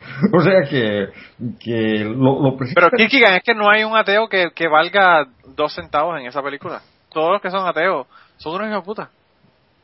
Son unos hijos de puta. Mira al hermano, No. mira al hermano de la, Jamás- el hermano de la, de la, de Jamás la, lo presentan. la mamá en, en el home. Oh, jamás, jamás, jamás le presentan como, como un ateo, ¿no? ¿O sí? El, el, el hombre ese, sí.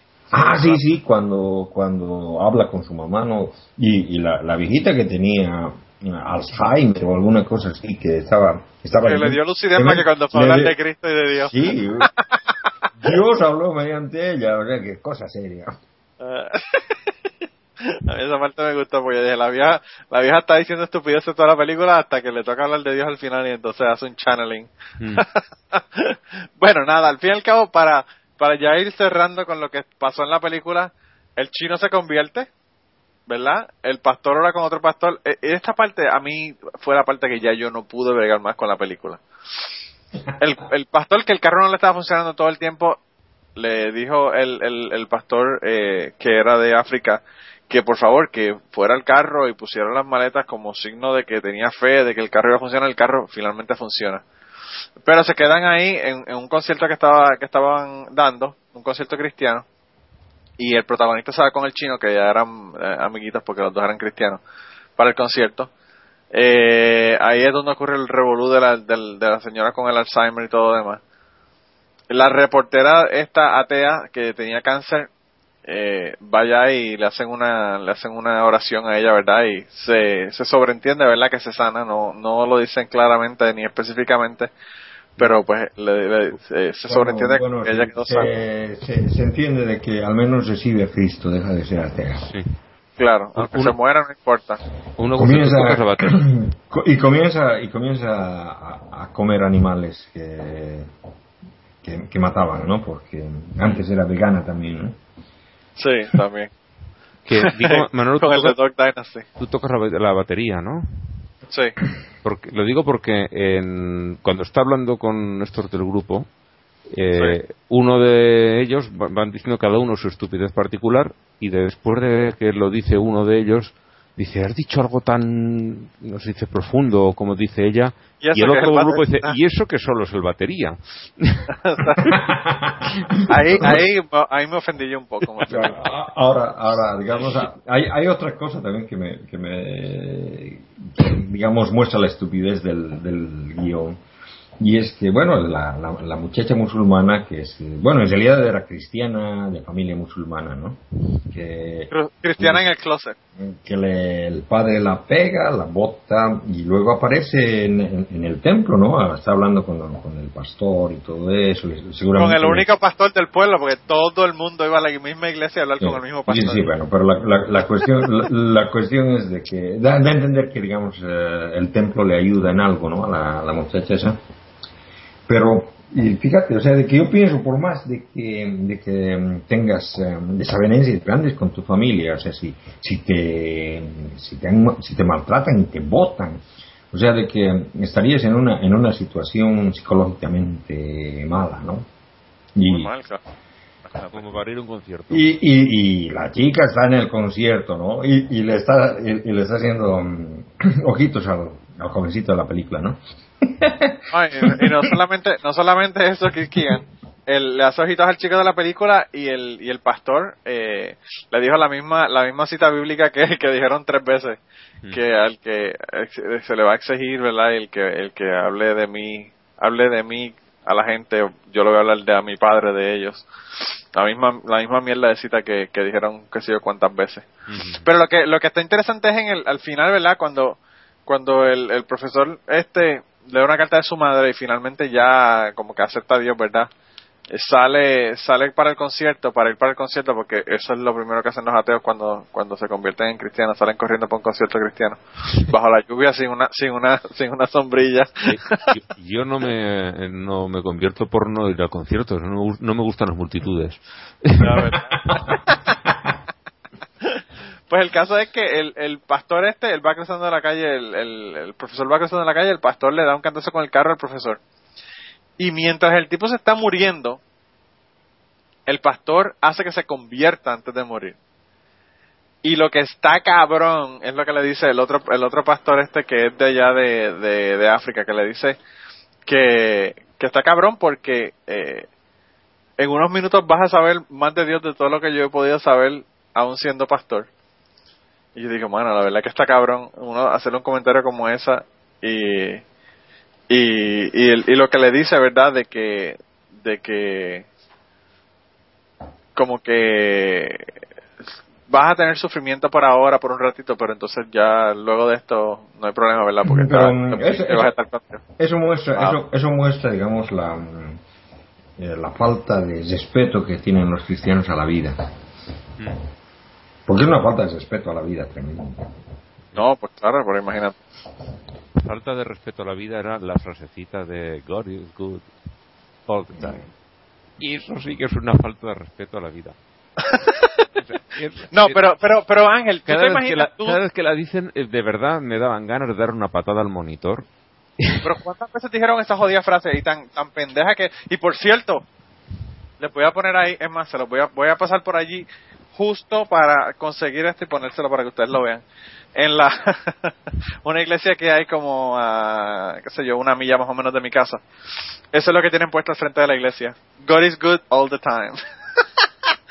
yo cada vez que yo y yo por cierto, yo lo vi y cuando lo vi por primera vez yo dije, mano, qué frase más pendeja, qué carajo tiene Dios, Dios no es bueno todo el tiempo y pensé en todos los niños que se mueren de hambre y no, y no les dan comida, todo, todas las cosas jodidas que pasan, ¿verdad? En la en el en el mundo. Y entonces eh, luego la veo y digo, ah, por eso que estos cabrones están poniendo esta frase ahí. Te, van a decir que Dios tiene un plan, el plan divino, ¿no es cierto? Dios tiene un plan siempre. Sí, pero El- la respuesta es siempre la misma. ¿Por qué te pones a rezar para que cambie el plan y se le joda? Claro. Bueno, No, el, asunto es, de que, de que si, lo, si lo vemos bíblicamente, ese plan puede ser eh, puede estar basado en, en disparates tan grandes como que haya hecho una apuesta con Satanás. Sí.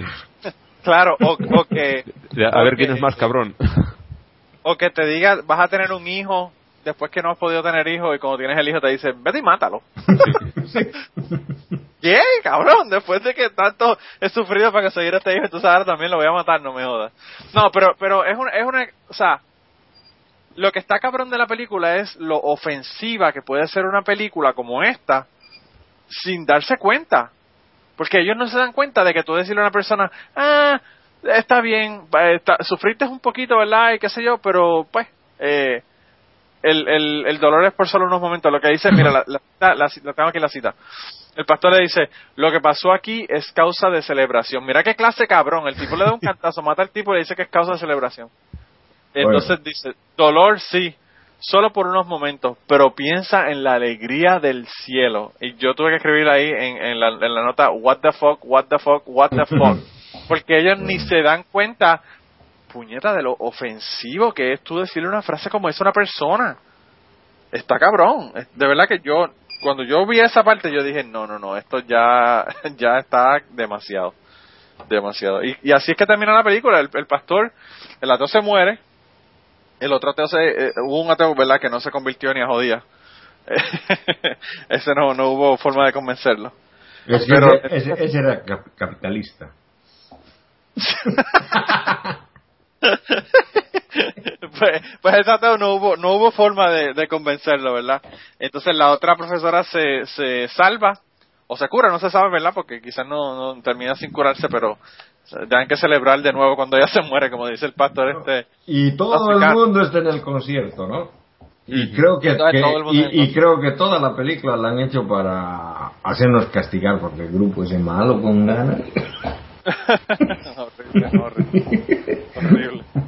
Eh, y entonces, nada, al final en, ponen el tipo de Dog Dynasty en una pantalla gigante y le dice a la gente que, que le, da un sermón ahí medio pendejo y le dice a la gente que escriban God is not dead y se lo envíen a todos sus contactos.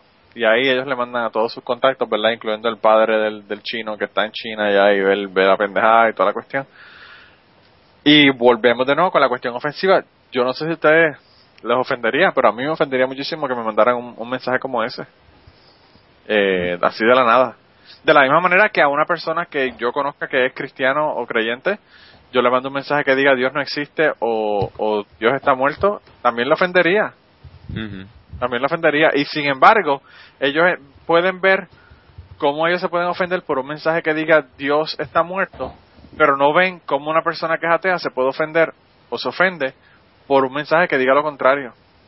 Eh, son cosas que de verdad que no, no, no cuadran. No, no, no me cuadran. Y yo incluso puse un mensaje en Twitter. Eh, y Blanca, Blanca me puso que, que, ellos ni se enteraban de que de lo ofensivos que podían ser. Es que, no eh. se enteran. A, ver, a, mí, personalmente, pues no me ofende. Me mandan una cosa de esas, si me la enviase alguien, pues lo borraría y ya está. No, es que ni. No me molesto en, en nada. ¿Vale? A mí, a mí me molesta por, por la cuestión de estar metiéndole a Dios a uno por los ojos, boca y nariz. Sí, pero que al final, sabiendo quién es, si lo conoces, dices, mira, este no da para más, pues oye, me han mandado la mierda, hasta lo borro y no nos vamos a... No, me voy a enganchar en una discusión, exactamente, no, no voy a engancharme en una discusión de algo que al final es que no va a llegar a ningún sitio y no lo único que puede suceder es que con esa persona eh, se empeora la relación, todavía más. Pues lo dejas correr, oye, no haces ni caso. Si te pregunta, pues sí, dices, mira, no, que eso no es mío, ya lo sabes, no me lo deberías haber enviado. Mm. Pero no, no me meto en más discusiones. Yo, yo personalmente, eh, cada quien es cada mm. cual, pero yo no me metería en más discusiones y eso tampoco le enviaría yo mis cosas. También se lo haría notar. A ver, yo no te envío esto no me envíes todo lo tuyo. No, eso, a mí se me pareció muchísimo eso. Yo no sé si ustedes, bueno, yo creo que ustedes vieron la foto que yo puse del, del, de la puesta de sol y mi hermana escribió eh, las hermosuras, las bellezas de Dios o qué sé yo qué, y todavía tú no crees o alguna tontería como esa. Y, y yo lo que le escribí en ese momento fue la gente siempre dañándole, contaminándole el, el newsfeed de Facebook a uno. Sí, sí, o sea que mm, yo tengo yo tengo la otra cuenta con mi nombre verdadero, con el que más tengo contacto con gente que conocí en Bolivia antes de, venir acá. Y ahí sí que estoy pensando seriamente en eliminar cualquier cantidad de gente porque me ponen cada porquería. O sea que ni Pablo Coelho, o sea, son cosas. O sea, sí, yo, yo, pienso hacer una limpieza en, en, mi, en mi Facebook porque molesta. A mí, a mí me molesta porque yo pongo una puesta de sol, ¿qué carajo tienen que estar eh, empujando a la religión por mm. ojos, bocas y nariz a uno si las personas saben cómo uno piensa? Mm. Si mi hermana todavía no piensa, no sabe cómo yo pienso, yo creo que ha cometido un error porque ella mm. se le metió un, un, un spyware en la computadora y yo le mando las instrucciones de cómo removerlo y, y las, las, las instrucciones son tan complicadas porque eran varios procesos que tiene que hacer y varios programas que tiene que bajar. Y no solamente eran tan complicadas, sino que mi hermana sabe tan poco de computadoras que yo le dije, si, si logras hacer esto y quitarle el virus, eh, voy a volver a creer en Dios. y, y, aparentemente sí lo arregló. Oh. Pero yo le dije, dale, dale unas horas a ver si, si se, si se arregla o se sigue jodido. Porque puede que el, mismo mensaje te salga dentro de un rato después diciéndote que tienes el virus todavía, o, el, o el malware o el spyware ese que tenía. Pero, pero no, eh, yo pienso que es como todo, o sea, porque uno tiene que ponerse, yo como ateo no estoy tampoco jodiéndole a la gente, diciéndole a la gente, si la persona me trae a colación el tema, pues obviamente sí hablo con la persona. Pero una persona me dice, ah, no, que fui a la iglesia ayer con mi esposa, yo no le voy a decir, ay, la iglesia, qué cosa más tonta o qué pérdida de tiempo. Yo no hablo, yo no le digo a la gente qué hacer, ni, ni, ni, ni estoy jodiéndole todo el tiempo con, con la cuestión de la iglesia, la religión, el ateísmo, que sí es una tontería. Y, y las personas que son creyentes todo el tiempo están metiendo el, el por ojo que nos rija uno el, a Dios. Sí, Sobre todo aquí en los Estados Unidos. realmente no te lo están intentando meter. Es que, mm, desde su punto de vista, está en todas partes. Entonces, cuando van a hablarlo, es un tema de conversación, pues como el de cualquier maníaco que tiene su tema, monomanía, y va a parar a ello todo. Todo termina eh, en lo mismo. El que es un, un foro poderoso Illuminati, cualquier cosa que tú nombres termina metiéndolos por ahí. El, el de los extraterrestres. Qué buena la comparación. Ángel. Sí, al final es que... es La misma mierda. Sí. La El de los extraterrestres te meterá a los extraterrestres en la conversación como sea, porque es eh, lo único que tienen en la cabeza. No son conscientes de que te lo están metiendo con, con una pala por la boca. Claro, claro. Sí, yo, yo pienso que ese es el problema. El problema es ese que ellos no, no se dan cuenta de, de que a la gente no le interesa, no le interesa oír, oír el cuento. Y también tampoco ayuda que, que la mayor parte de la gente no le molesta. A la mayor parte de la gente son cristianos y no, y no le molesta hablar del tema. Aunque yo sí he visto a, a muchos cristianos que que no, no les interesa hablar de, de, de Dios ni de la pendeja porque también eh, hay tantas discrepancias entre sectas, grupos cristianos y todo lo demás que, que no quieren hablar del tema. Pero pero la mayor parte de la gente pues no le molesta ni le hace ni, ni le ni, ni le va ni le viene de que le hagan comentarios, ¿verdad? Como eso. Eh, al revés, le hacen un comentario para que digan, wow, mira que mira qué creyente yo soy también. Te hago tal tal comentario para que veas lo mucho que creo. Eh, y eso es como hacer un, como dicen aquí en los Estados Unidos, un circle jerk.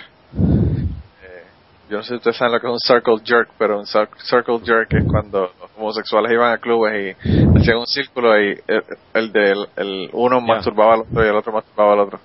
Pues eso es lo que hacen los, los cristianos con la cuestión de, de las pendejas que ponen en Facebook. Uno pone este alguna tontería, un póster cristiano la mierda, o, y entonces le, o le dan like, o hacen comentario, o le dan eh, share, y sigue la avalancha de mierda rodando. Eh, pero pues, ¿qué te puede pasar? Ya, de todos modos, Y, estamos y se, porque y se yo la y se repiten, y se repiten, y después de un tiempo vuelven a aparecer las mismas porquerías. Ah, no, también, sí, sí.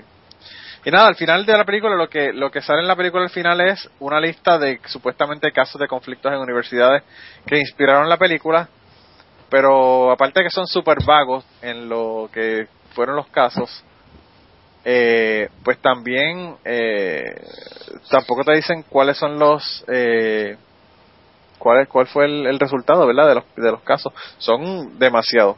Y me imagino que también pusieron todo ese montón de casos para que la gente tampoco pueda ponerse a buscarlos todos. Eh, yo ni me interesé en buscarlo porque yo estoy seguro que si fueron casos que fueron a, a corte fueron por cosas que fueron violaciones que, que realmente eh, ya se pasaban de la raya.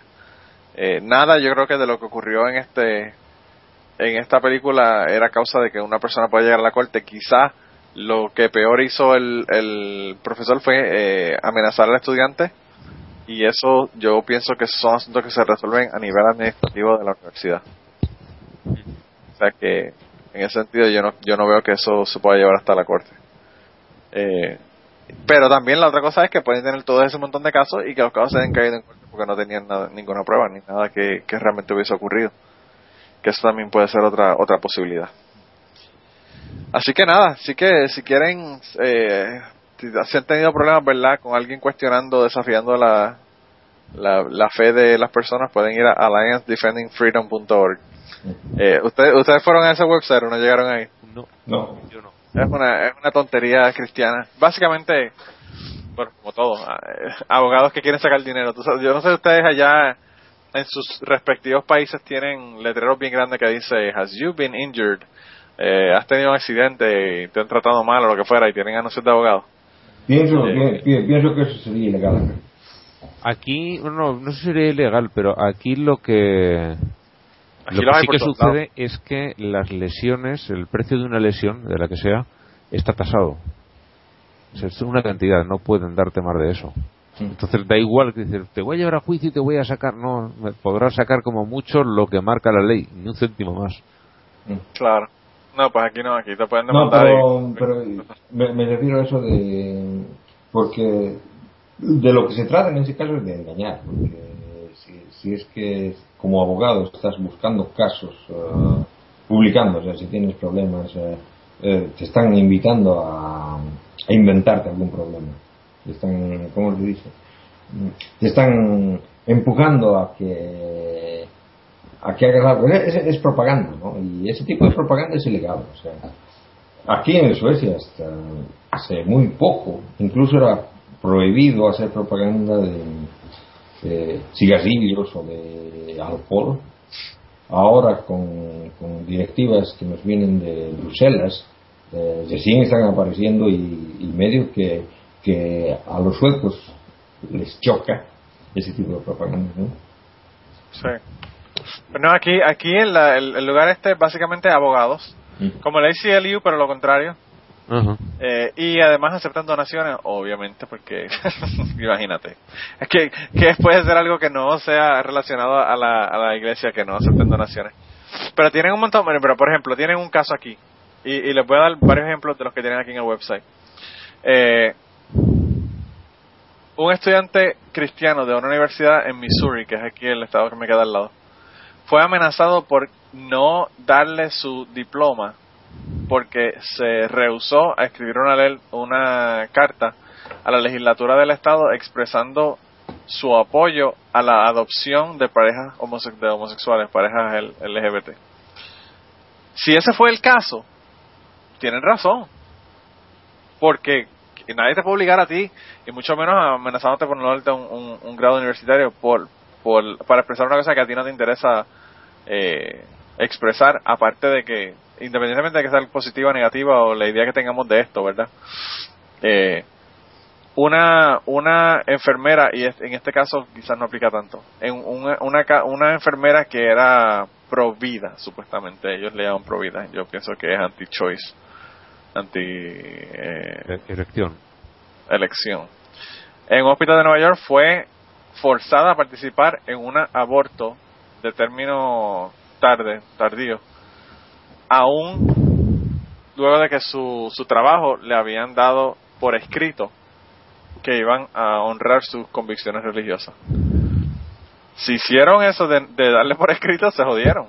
Sí. Eh, no hay no hay nada más que ver o sea que todos estos casos que ellos están llevando realmente parecen casos que son legítimos la importancia es leer el caso porque quizás lo que ellos están explicando aquí realmente no es exactamente lo que pasó y hay otros detalles que ellos están dejando fuera del cuento verdad o sea que bueno qué te puedo decir Eh, es un grupo de estos que básicamente es, es para ayudar a las personas a cuestiones legales. Eh, y, y a mí algunas de ellas si realmente son lo que están diciendo eh, a mí no me molestaría realmente que que pelearan por ellas porque todo el mundo tiene libertad de expresión todo el mundo tiene los mismos derechos que de creer lo que le da la gana y de hacer lo que le da la gana y no tener que estar gente amedrentándolos ni amenazándolos Eh, el error del, del de la cuestión con lo de la enfermera esta lo del aborto es darle la carta porque realmente yo como empleado no le daría ninguna carta a la, a la, a la empleada, ¿verdad? A la, a la mujer que estaba yo tra- dándole trabajo. Es que me extraña que le hayan dado eso por, por escrito. Ah, a mí también me extraña, sobre todo si es un si es un hospital que es público y que tienen que hacerlo. Eh, pues yo pienso que no habría más más nada que buscar ahí, pero bueno, eso eso como te digo, habría que ver los casos específicamente y ver cuáles son los detalles del caso. Eh, porque a veces la manera que expresan estos casos realmente no son no reflejan exactamente qué es lo que lo que estaba ocurriendo en el en el caso en la en la Biblia. Así que bueno. Y yo antes de irnos que ya estamos como en qué una hora y media más o menos una hora y cuarenta. Ujú. eh, eh, Kirkigan me pidió que por favor no dejara las mandadas al carajo. Porque Kirkigan quería mandar al carajo eh, a alguien. Así que Kirkigan si quieres danos, danos tu mandado al carajo. Yo esta semana no tenía ninguno. Eh, y no sé si Ángel tenga alguien pero Kirkigan sí. danos, danos cuál es el tuyo. Bueno, Kirkigan. Bueno en, realidad son, son a dos personas y lamentablemente eh, parece de que los políticos bolivianos se han estado encontrando bastante como políticos españoles que se, que se andan contagiando. Y es que tenemos el caso de Adriana Gil, que es candidata a vicepresidente por el Movimiento Sin Miedo, que es una, una organización de un partido más o menos de izquierda, y que ha dicho, ya bueno, textualmente, en, un, en un, programa de, de, radio, de Radio Fides, voy a volver a poner imágenes religiosas en el palacio. Bueno, eh, ella, ella sí es la primera, ¿no? Pero luego viene, viene digamos, lo, lo peor, que, que, se trata de, de Tuto Quiroga, es el político que, que te decía que se parece al a uno de los personajes del al Kiko del, del, Chavo del Ocho. Sí. Eh, él está él, él, él ha sido mm, presidente más antes por el partido del ex dictador Vance. Ahora está candidateando a la presidencia por el Partido Demócrata Cristiano. Y él ha afirmado, también lo tomo textual, si gano, la Biblia vuelve al palacio y los exiliados a Bolivia. Qué bien. Qué bien. Me imagino que te mandará el pasaje. ¿Quién? ¿Qué tú crees? Bueno, o sea, eh, cuando se refiere a los exiliados, estás refiriendo a, todos los criminales esos que están ocultos en los Estados Unidos. Mm. ah, bueno. Pues entonces no, no, se, caes no se refiere a mí, no estoy seguro que no. No, caes tú. Eh, no, a mí, a mí esto de los políticos con la jodida religión me joden tanto. En Puerto Rico estaba ocurriendo lo mismo. Ahí están eh, tratando, fue un, loco porque no, no le cabe otra palabra. No, pero es que lo, lo, lo, que pasa es de que, mira, o sea, de que mm, yo, yo, yo podría, tengo, tengo derecho a voto en Bolivia, pero no, no voy a votar. Y no voy a votar porque no hay ningún partido que, que sea bueno. Que y, digamos, y digamos, de, de todititos, si, si, si, no, si no son porquerías machistas, son porquerías estas, de estas de religiosas, mm, digamos, uh, yo decepcionado de la política. No, la política aquí es lo mismo. Aquí realmente las opciones que nosotros tenemos, que yo creo que vamos a tener, ¿verdad? Porque todavía no estamos bien seguros de quién va a tirarse para presidencia ni nada de lo demás. Yo pienso que son terribles terrible. Mira, Ángel, ya tengo, ya tengo que mandar el carajo, me, acabo de acordar de los políticos boricuas, así que si quieres, da el tuyo y, yo mando para el carajo al mío también. es un obispo paraguayo, eh, coloqué la noticia el otro día en, el grupo de Facebook, eh, al que han cesado por proteger a un sacerdote eh, acusado de abusos sexuales en los Estados Unidos. Huyó, este sacerdote era argentino, huyó de, de, Estados Unidos, fue a parar a Uruguay y este hombre le dio cobijo y lo ha estado protegiendo, incluso le ha estado dando cargos de cierta relevancia dentro de, la iglesia paraguaya. Y, este papa, que sigue sin, sin parecerme alguien de fiar, pero es cierto que algunas cosas las está cambiando. Agarró al tal Rogelio Olivieres y lo, lo sacó del cargo como castigo por haber protegido a un, a alguien acusado de, abusos sexuales a menores. A mí me pareció eso increíble porque es casi un precedente, ¿verdad? Sí, sí. Y no solo lo protege, sino que además, eh, una vez que lo han sacado, eh, se queja de que no tiene ninguna razón sacarlo del puesto y que el Papa tendrá que rendir cuentas a Dios. Lo amenaza con eso. Que ya dices, hombre, te han pillado con los pantalones bajados, por favor. Sí, porque el papá, el papá se supone que es el, la mano derecha, ¿verdad? Exactamente. no, a pues mí, a mí la este gente me sorprende muchísimo. Este señor Rogelio Olivieres, váyase al carajo. Bueno, pues yo, gracias a Kirkian, me acabo de acordar de lo que ocurrió la semana pasada y me lo envió Luis Villanueva, así que saludo a Luis Villanueva, que no sé, quizás hoy grabemos el podcast de cachete, no sé, no sé si logremos conseguir a todos los a todos los cómplices, pero bueno, si los conseguimos grabamos esta, esta semana de cachete también. Eh, y fue que hubo un proyecto del Senado eh, que de Puerto Rico que está considerando declarar septiembre como un mes de la Biblia. Y fue porque parece que llegó un anormal allí, ¿verdad? El hombre se identificó como Javier Misael, mensajero de Jesús. Llegó a la sala de prensa de la Cámara, ¿verdad?, a indicar que había solicitado la erradicación de una medida a nombre de Jesús. Y tienen un video ahí como de 15 segundos o algo así de él, que el tipo lo que se ve es que está loco para el carajo. Un tipo loco para el carajo. Eh, entonces dice que el proyecto establece que la Biblia es fuente de inspiración gubernamental para el dominio y la reflexión propia y para el establecimiento de normas colectivas, es decir, normas sociales. Me imagino que la parte de apedrear homosexuales y mujeres la van a dejar, la esclavitud la van a dejar eh, y todo lo demás, pero bueno. Dice, no es que podamos tener, no es que no podamos tener otras fuentes, el Torah, el Corán y otros textos religiosos. Sirven también de fundamento a la vida colectiva pero el libro que conocemos como la Biblia es el que más importancia ha tenido para nuestro país desde la llegada de los españoles en el 1493 y que ha, eh, y que ha permanecido incolume en nuestra sociedad como el libro más importante para el individuo, la familia y la cultura en general. Mira qué clase de cojones. el, tipo no sabe que el, que el Torah es parte de la Biblia. Claro. Y no sabe cuando llegaron en 1493 los españoles por ahí, cuando los que fueron, la gente no leía la Biblia. Claro. Que la Biblia llegó a estar, no sé si en esa época estaría en el libro de índices, en el índice de libros prohibidos. No sé si en esa época estaba o no, pero desde luego nunca se ha recomendado a los católicos y los españoles que llegaron a esa época allí eran católicos nunca se les ha recomendado ni ahora leer la ni ahora se los ni ahora si, ¿cómo se llama? La, la, la, Iglesia Católica tiene la idea de que la Biblia tiene que ser leída mm, bajo la bajo lo que la, interpretación que ellos la, tienen. La interpretación en la tutela de un sacerdote, alguien que está para No, no, la, la, interpretación que tiene la Iglesia Católica. O sea, que los sacerdotes tampoco no pueden interpretarla como quieren. Que tiene que ser la interpretación dada por la Iglesia Católica. Buah, está cabrón. Y entonces, eh, eh, por eso por eso te dicen que no no no la lees, la, la, la Biblia. Eh, ha sido por eso que leí la primera vez la Biblia, realmente.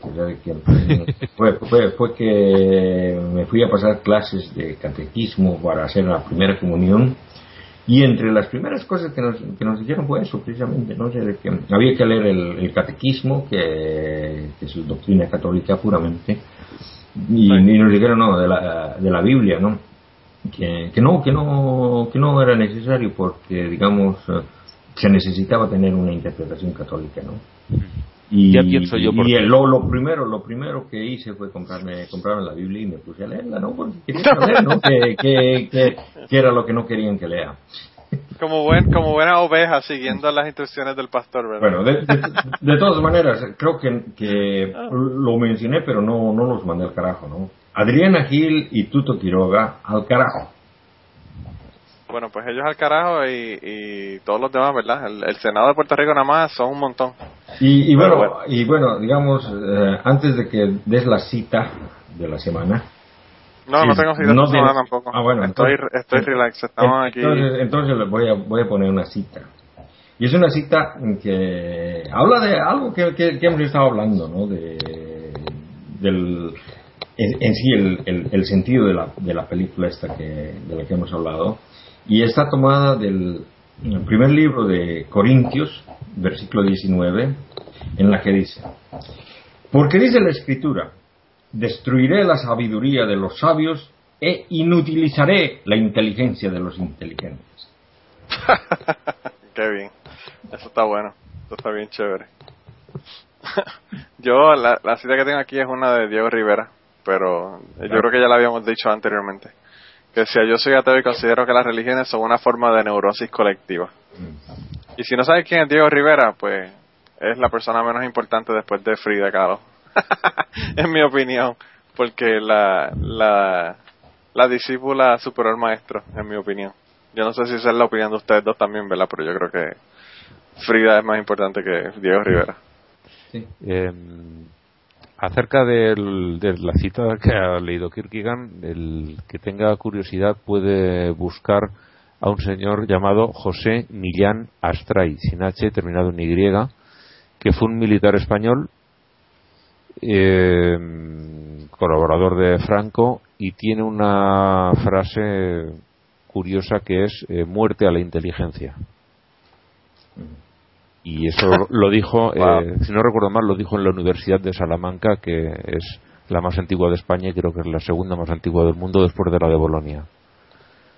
No, pero sí, sí, es lo- sí es lo que decimos, o sea, que tratan de, de- de- mientras más, más eh, menos conocimientos uno tenga, mejor o más fácil es para, para las religiones ah, tomarte, ¿no? O sea, que meterte en el rebaño.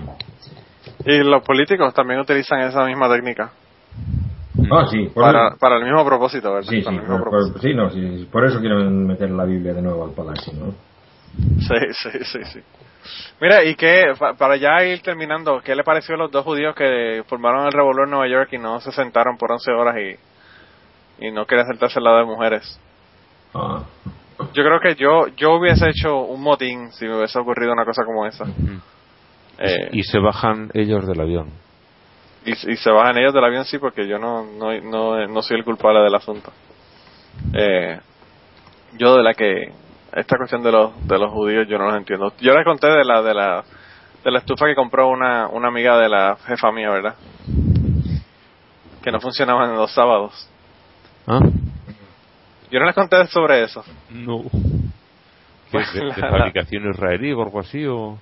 Pues la señora la compró en Estados Unidos, pero aparentemente la compañía es una compañía judía. Entonces ella compró esta esta estufa porque ella hace hace comida, ¿verdad? Y los vende por plato eh, los sábados y los domingos.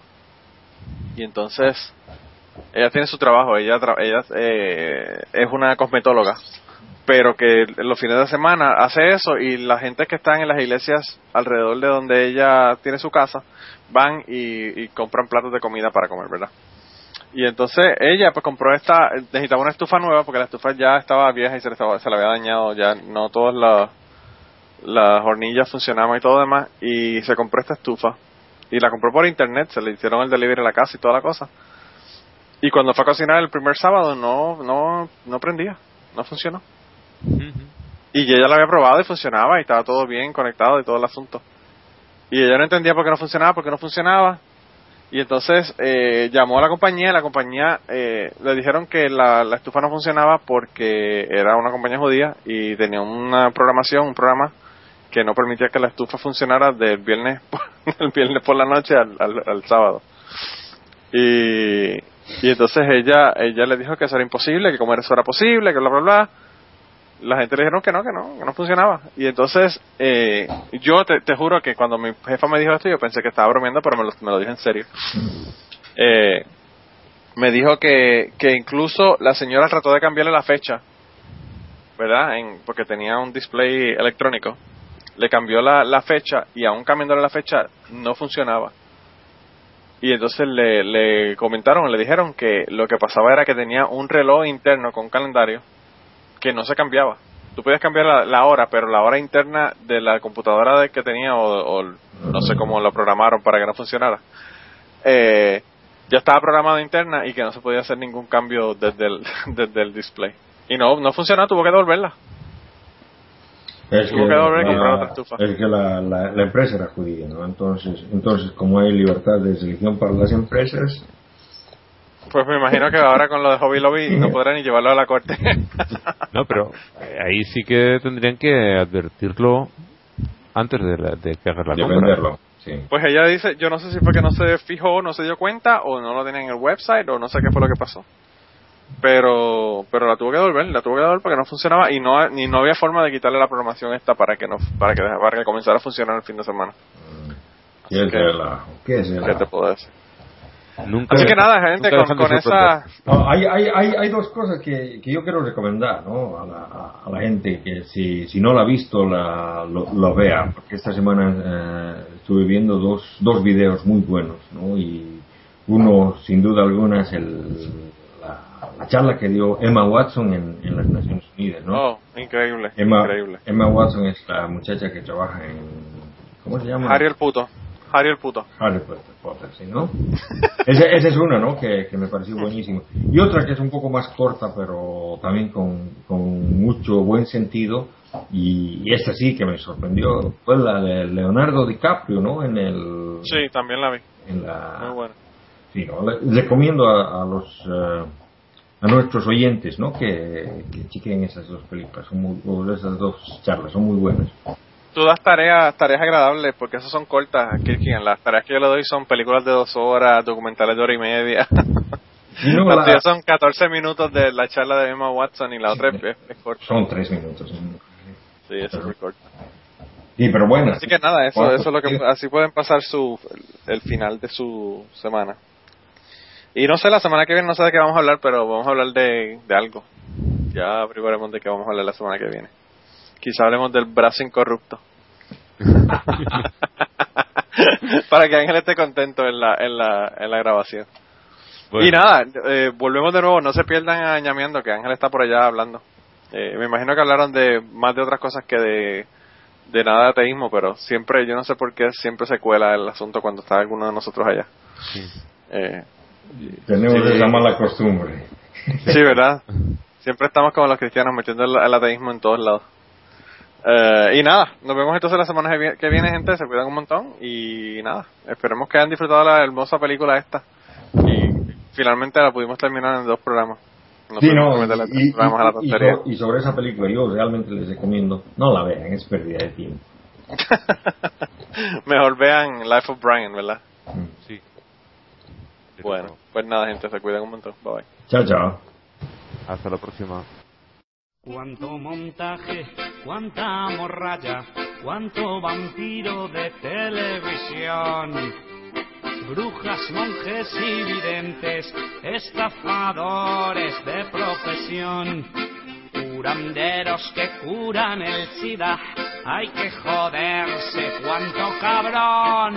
Carroñeros, carroñeros, buitres de la invocación. Carroñeros, querría ver yo.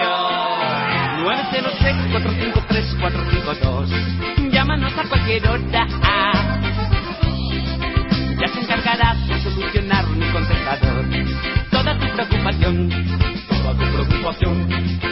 Y si quieres más, ven a visitar sin ningún temor a tu humilde parolera. Que te voy a ayudar, pero no me seas ingenuo, no te olvides la cartera. Voy a degollar. Me importa una puta mierda si tu estado es terminal. Y si todo sale mal, no vengas a reclamar, no me jodas el negocio.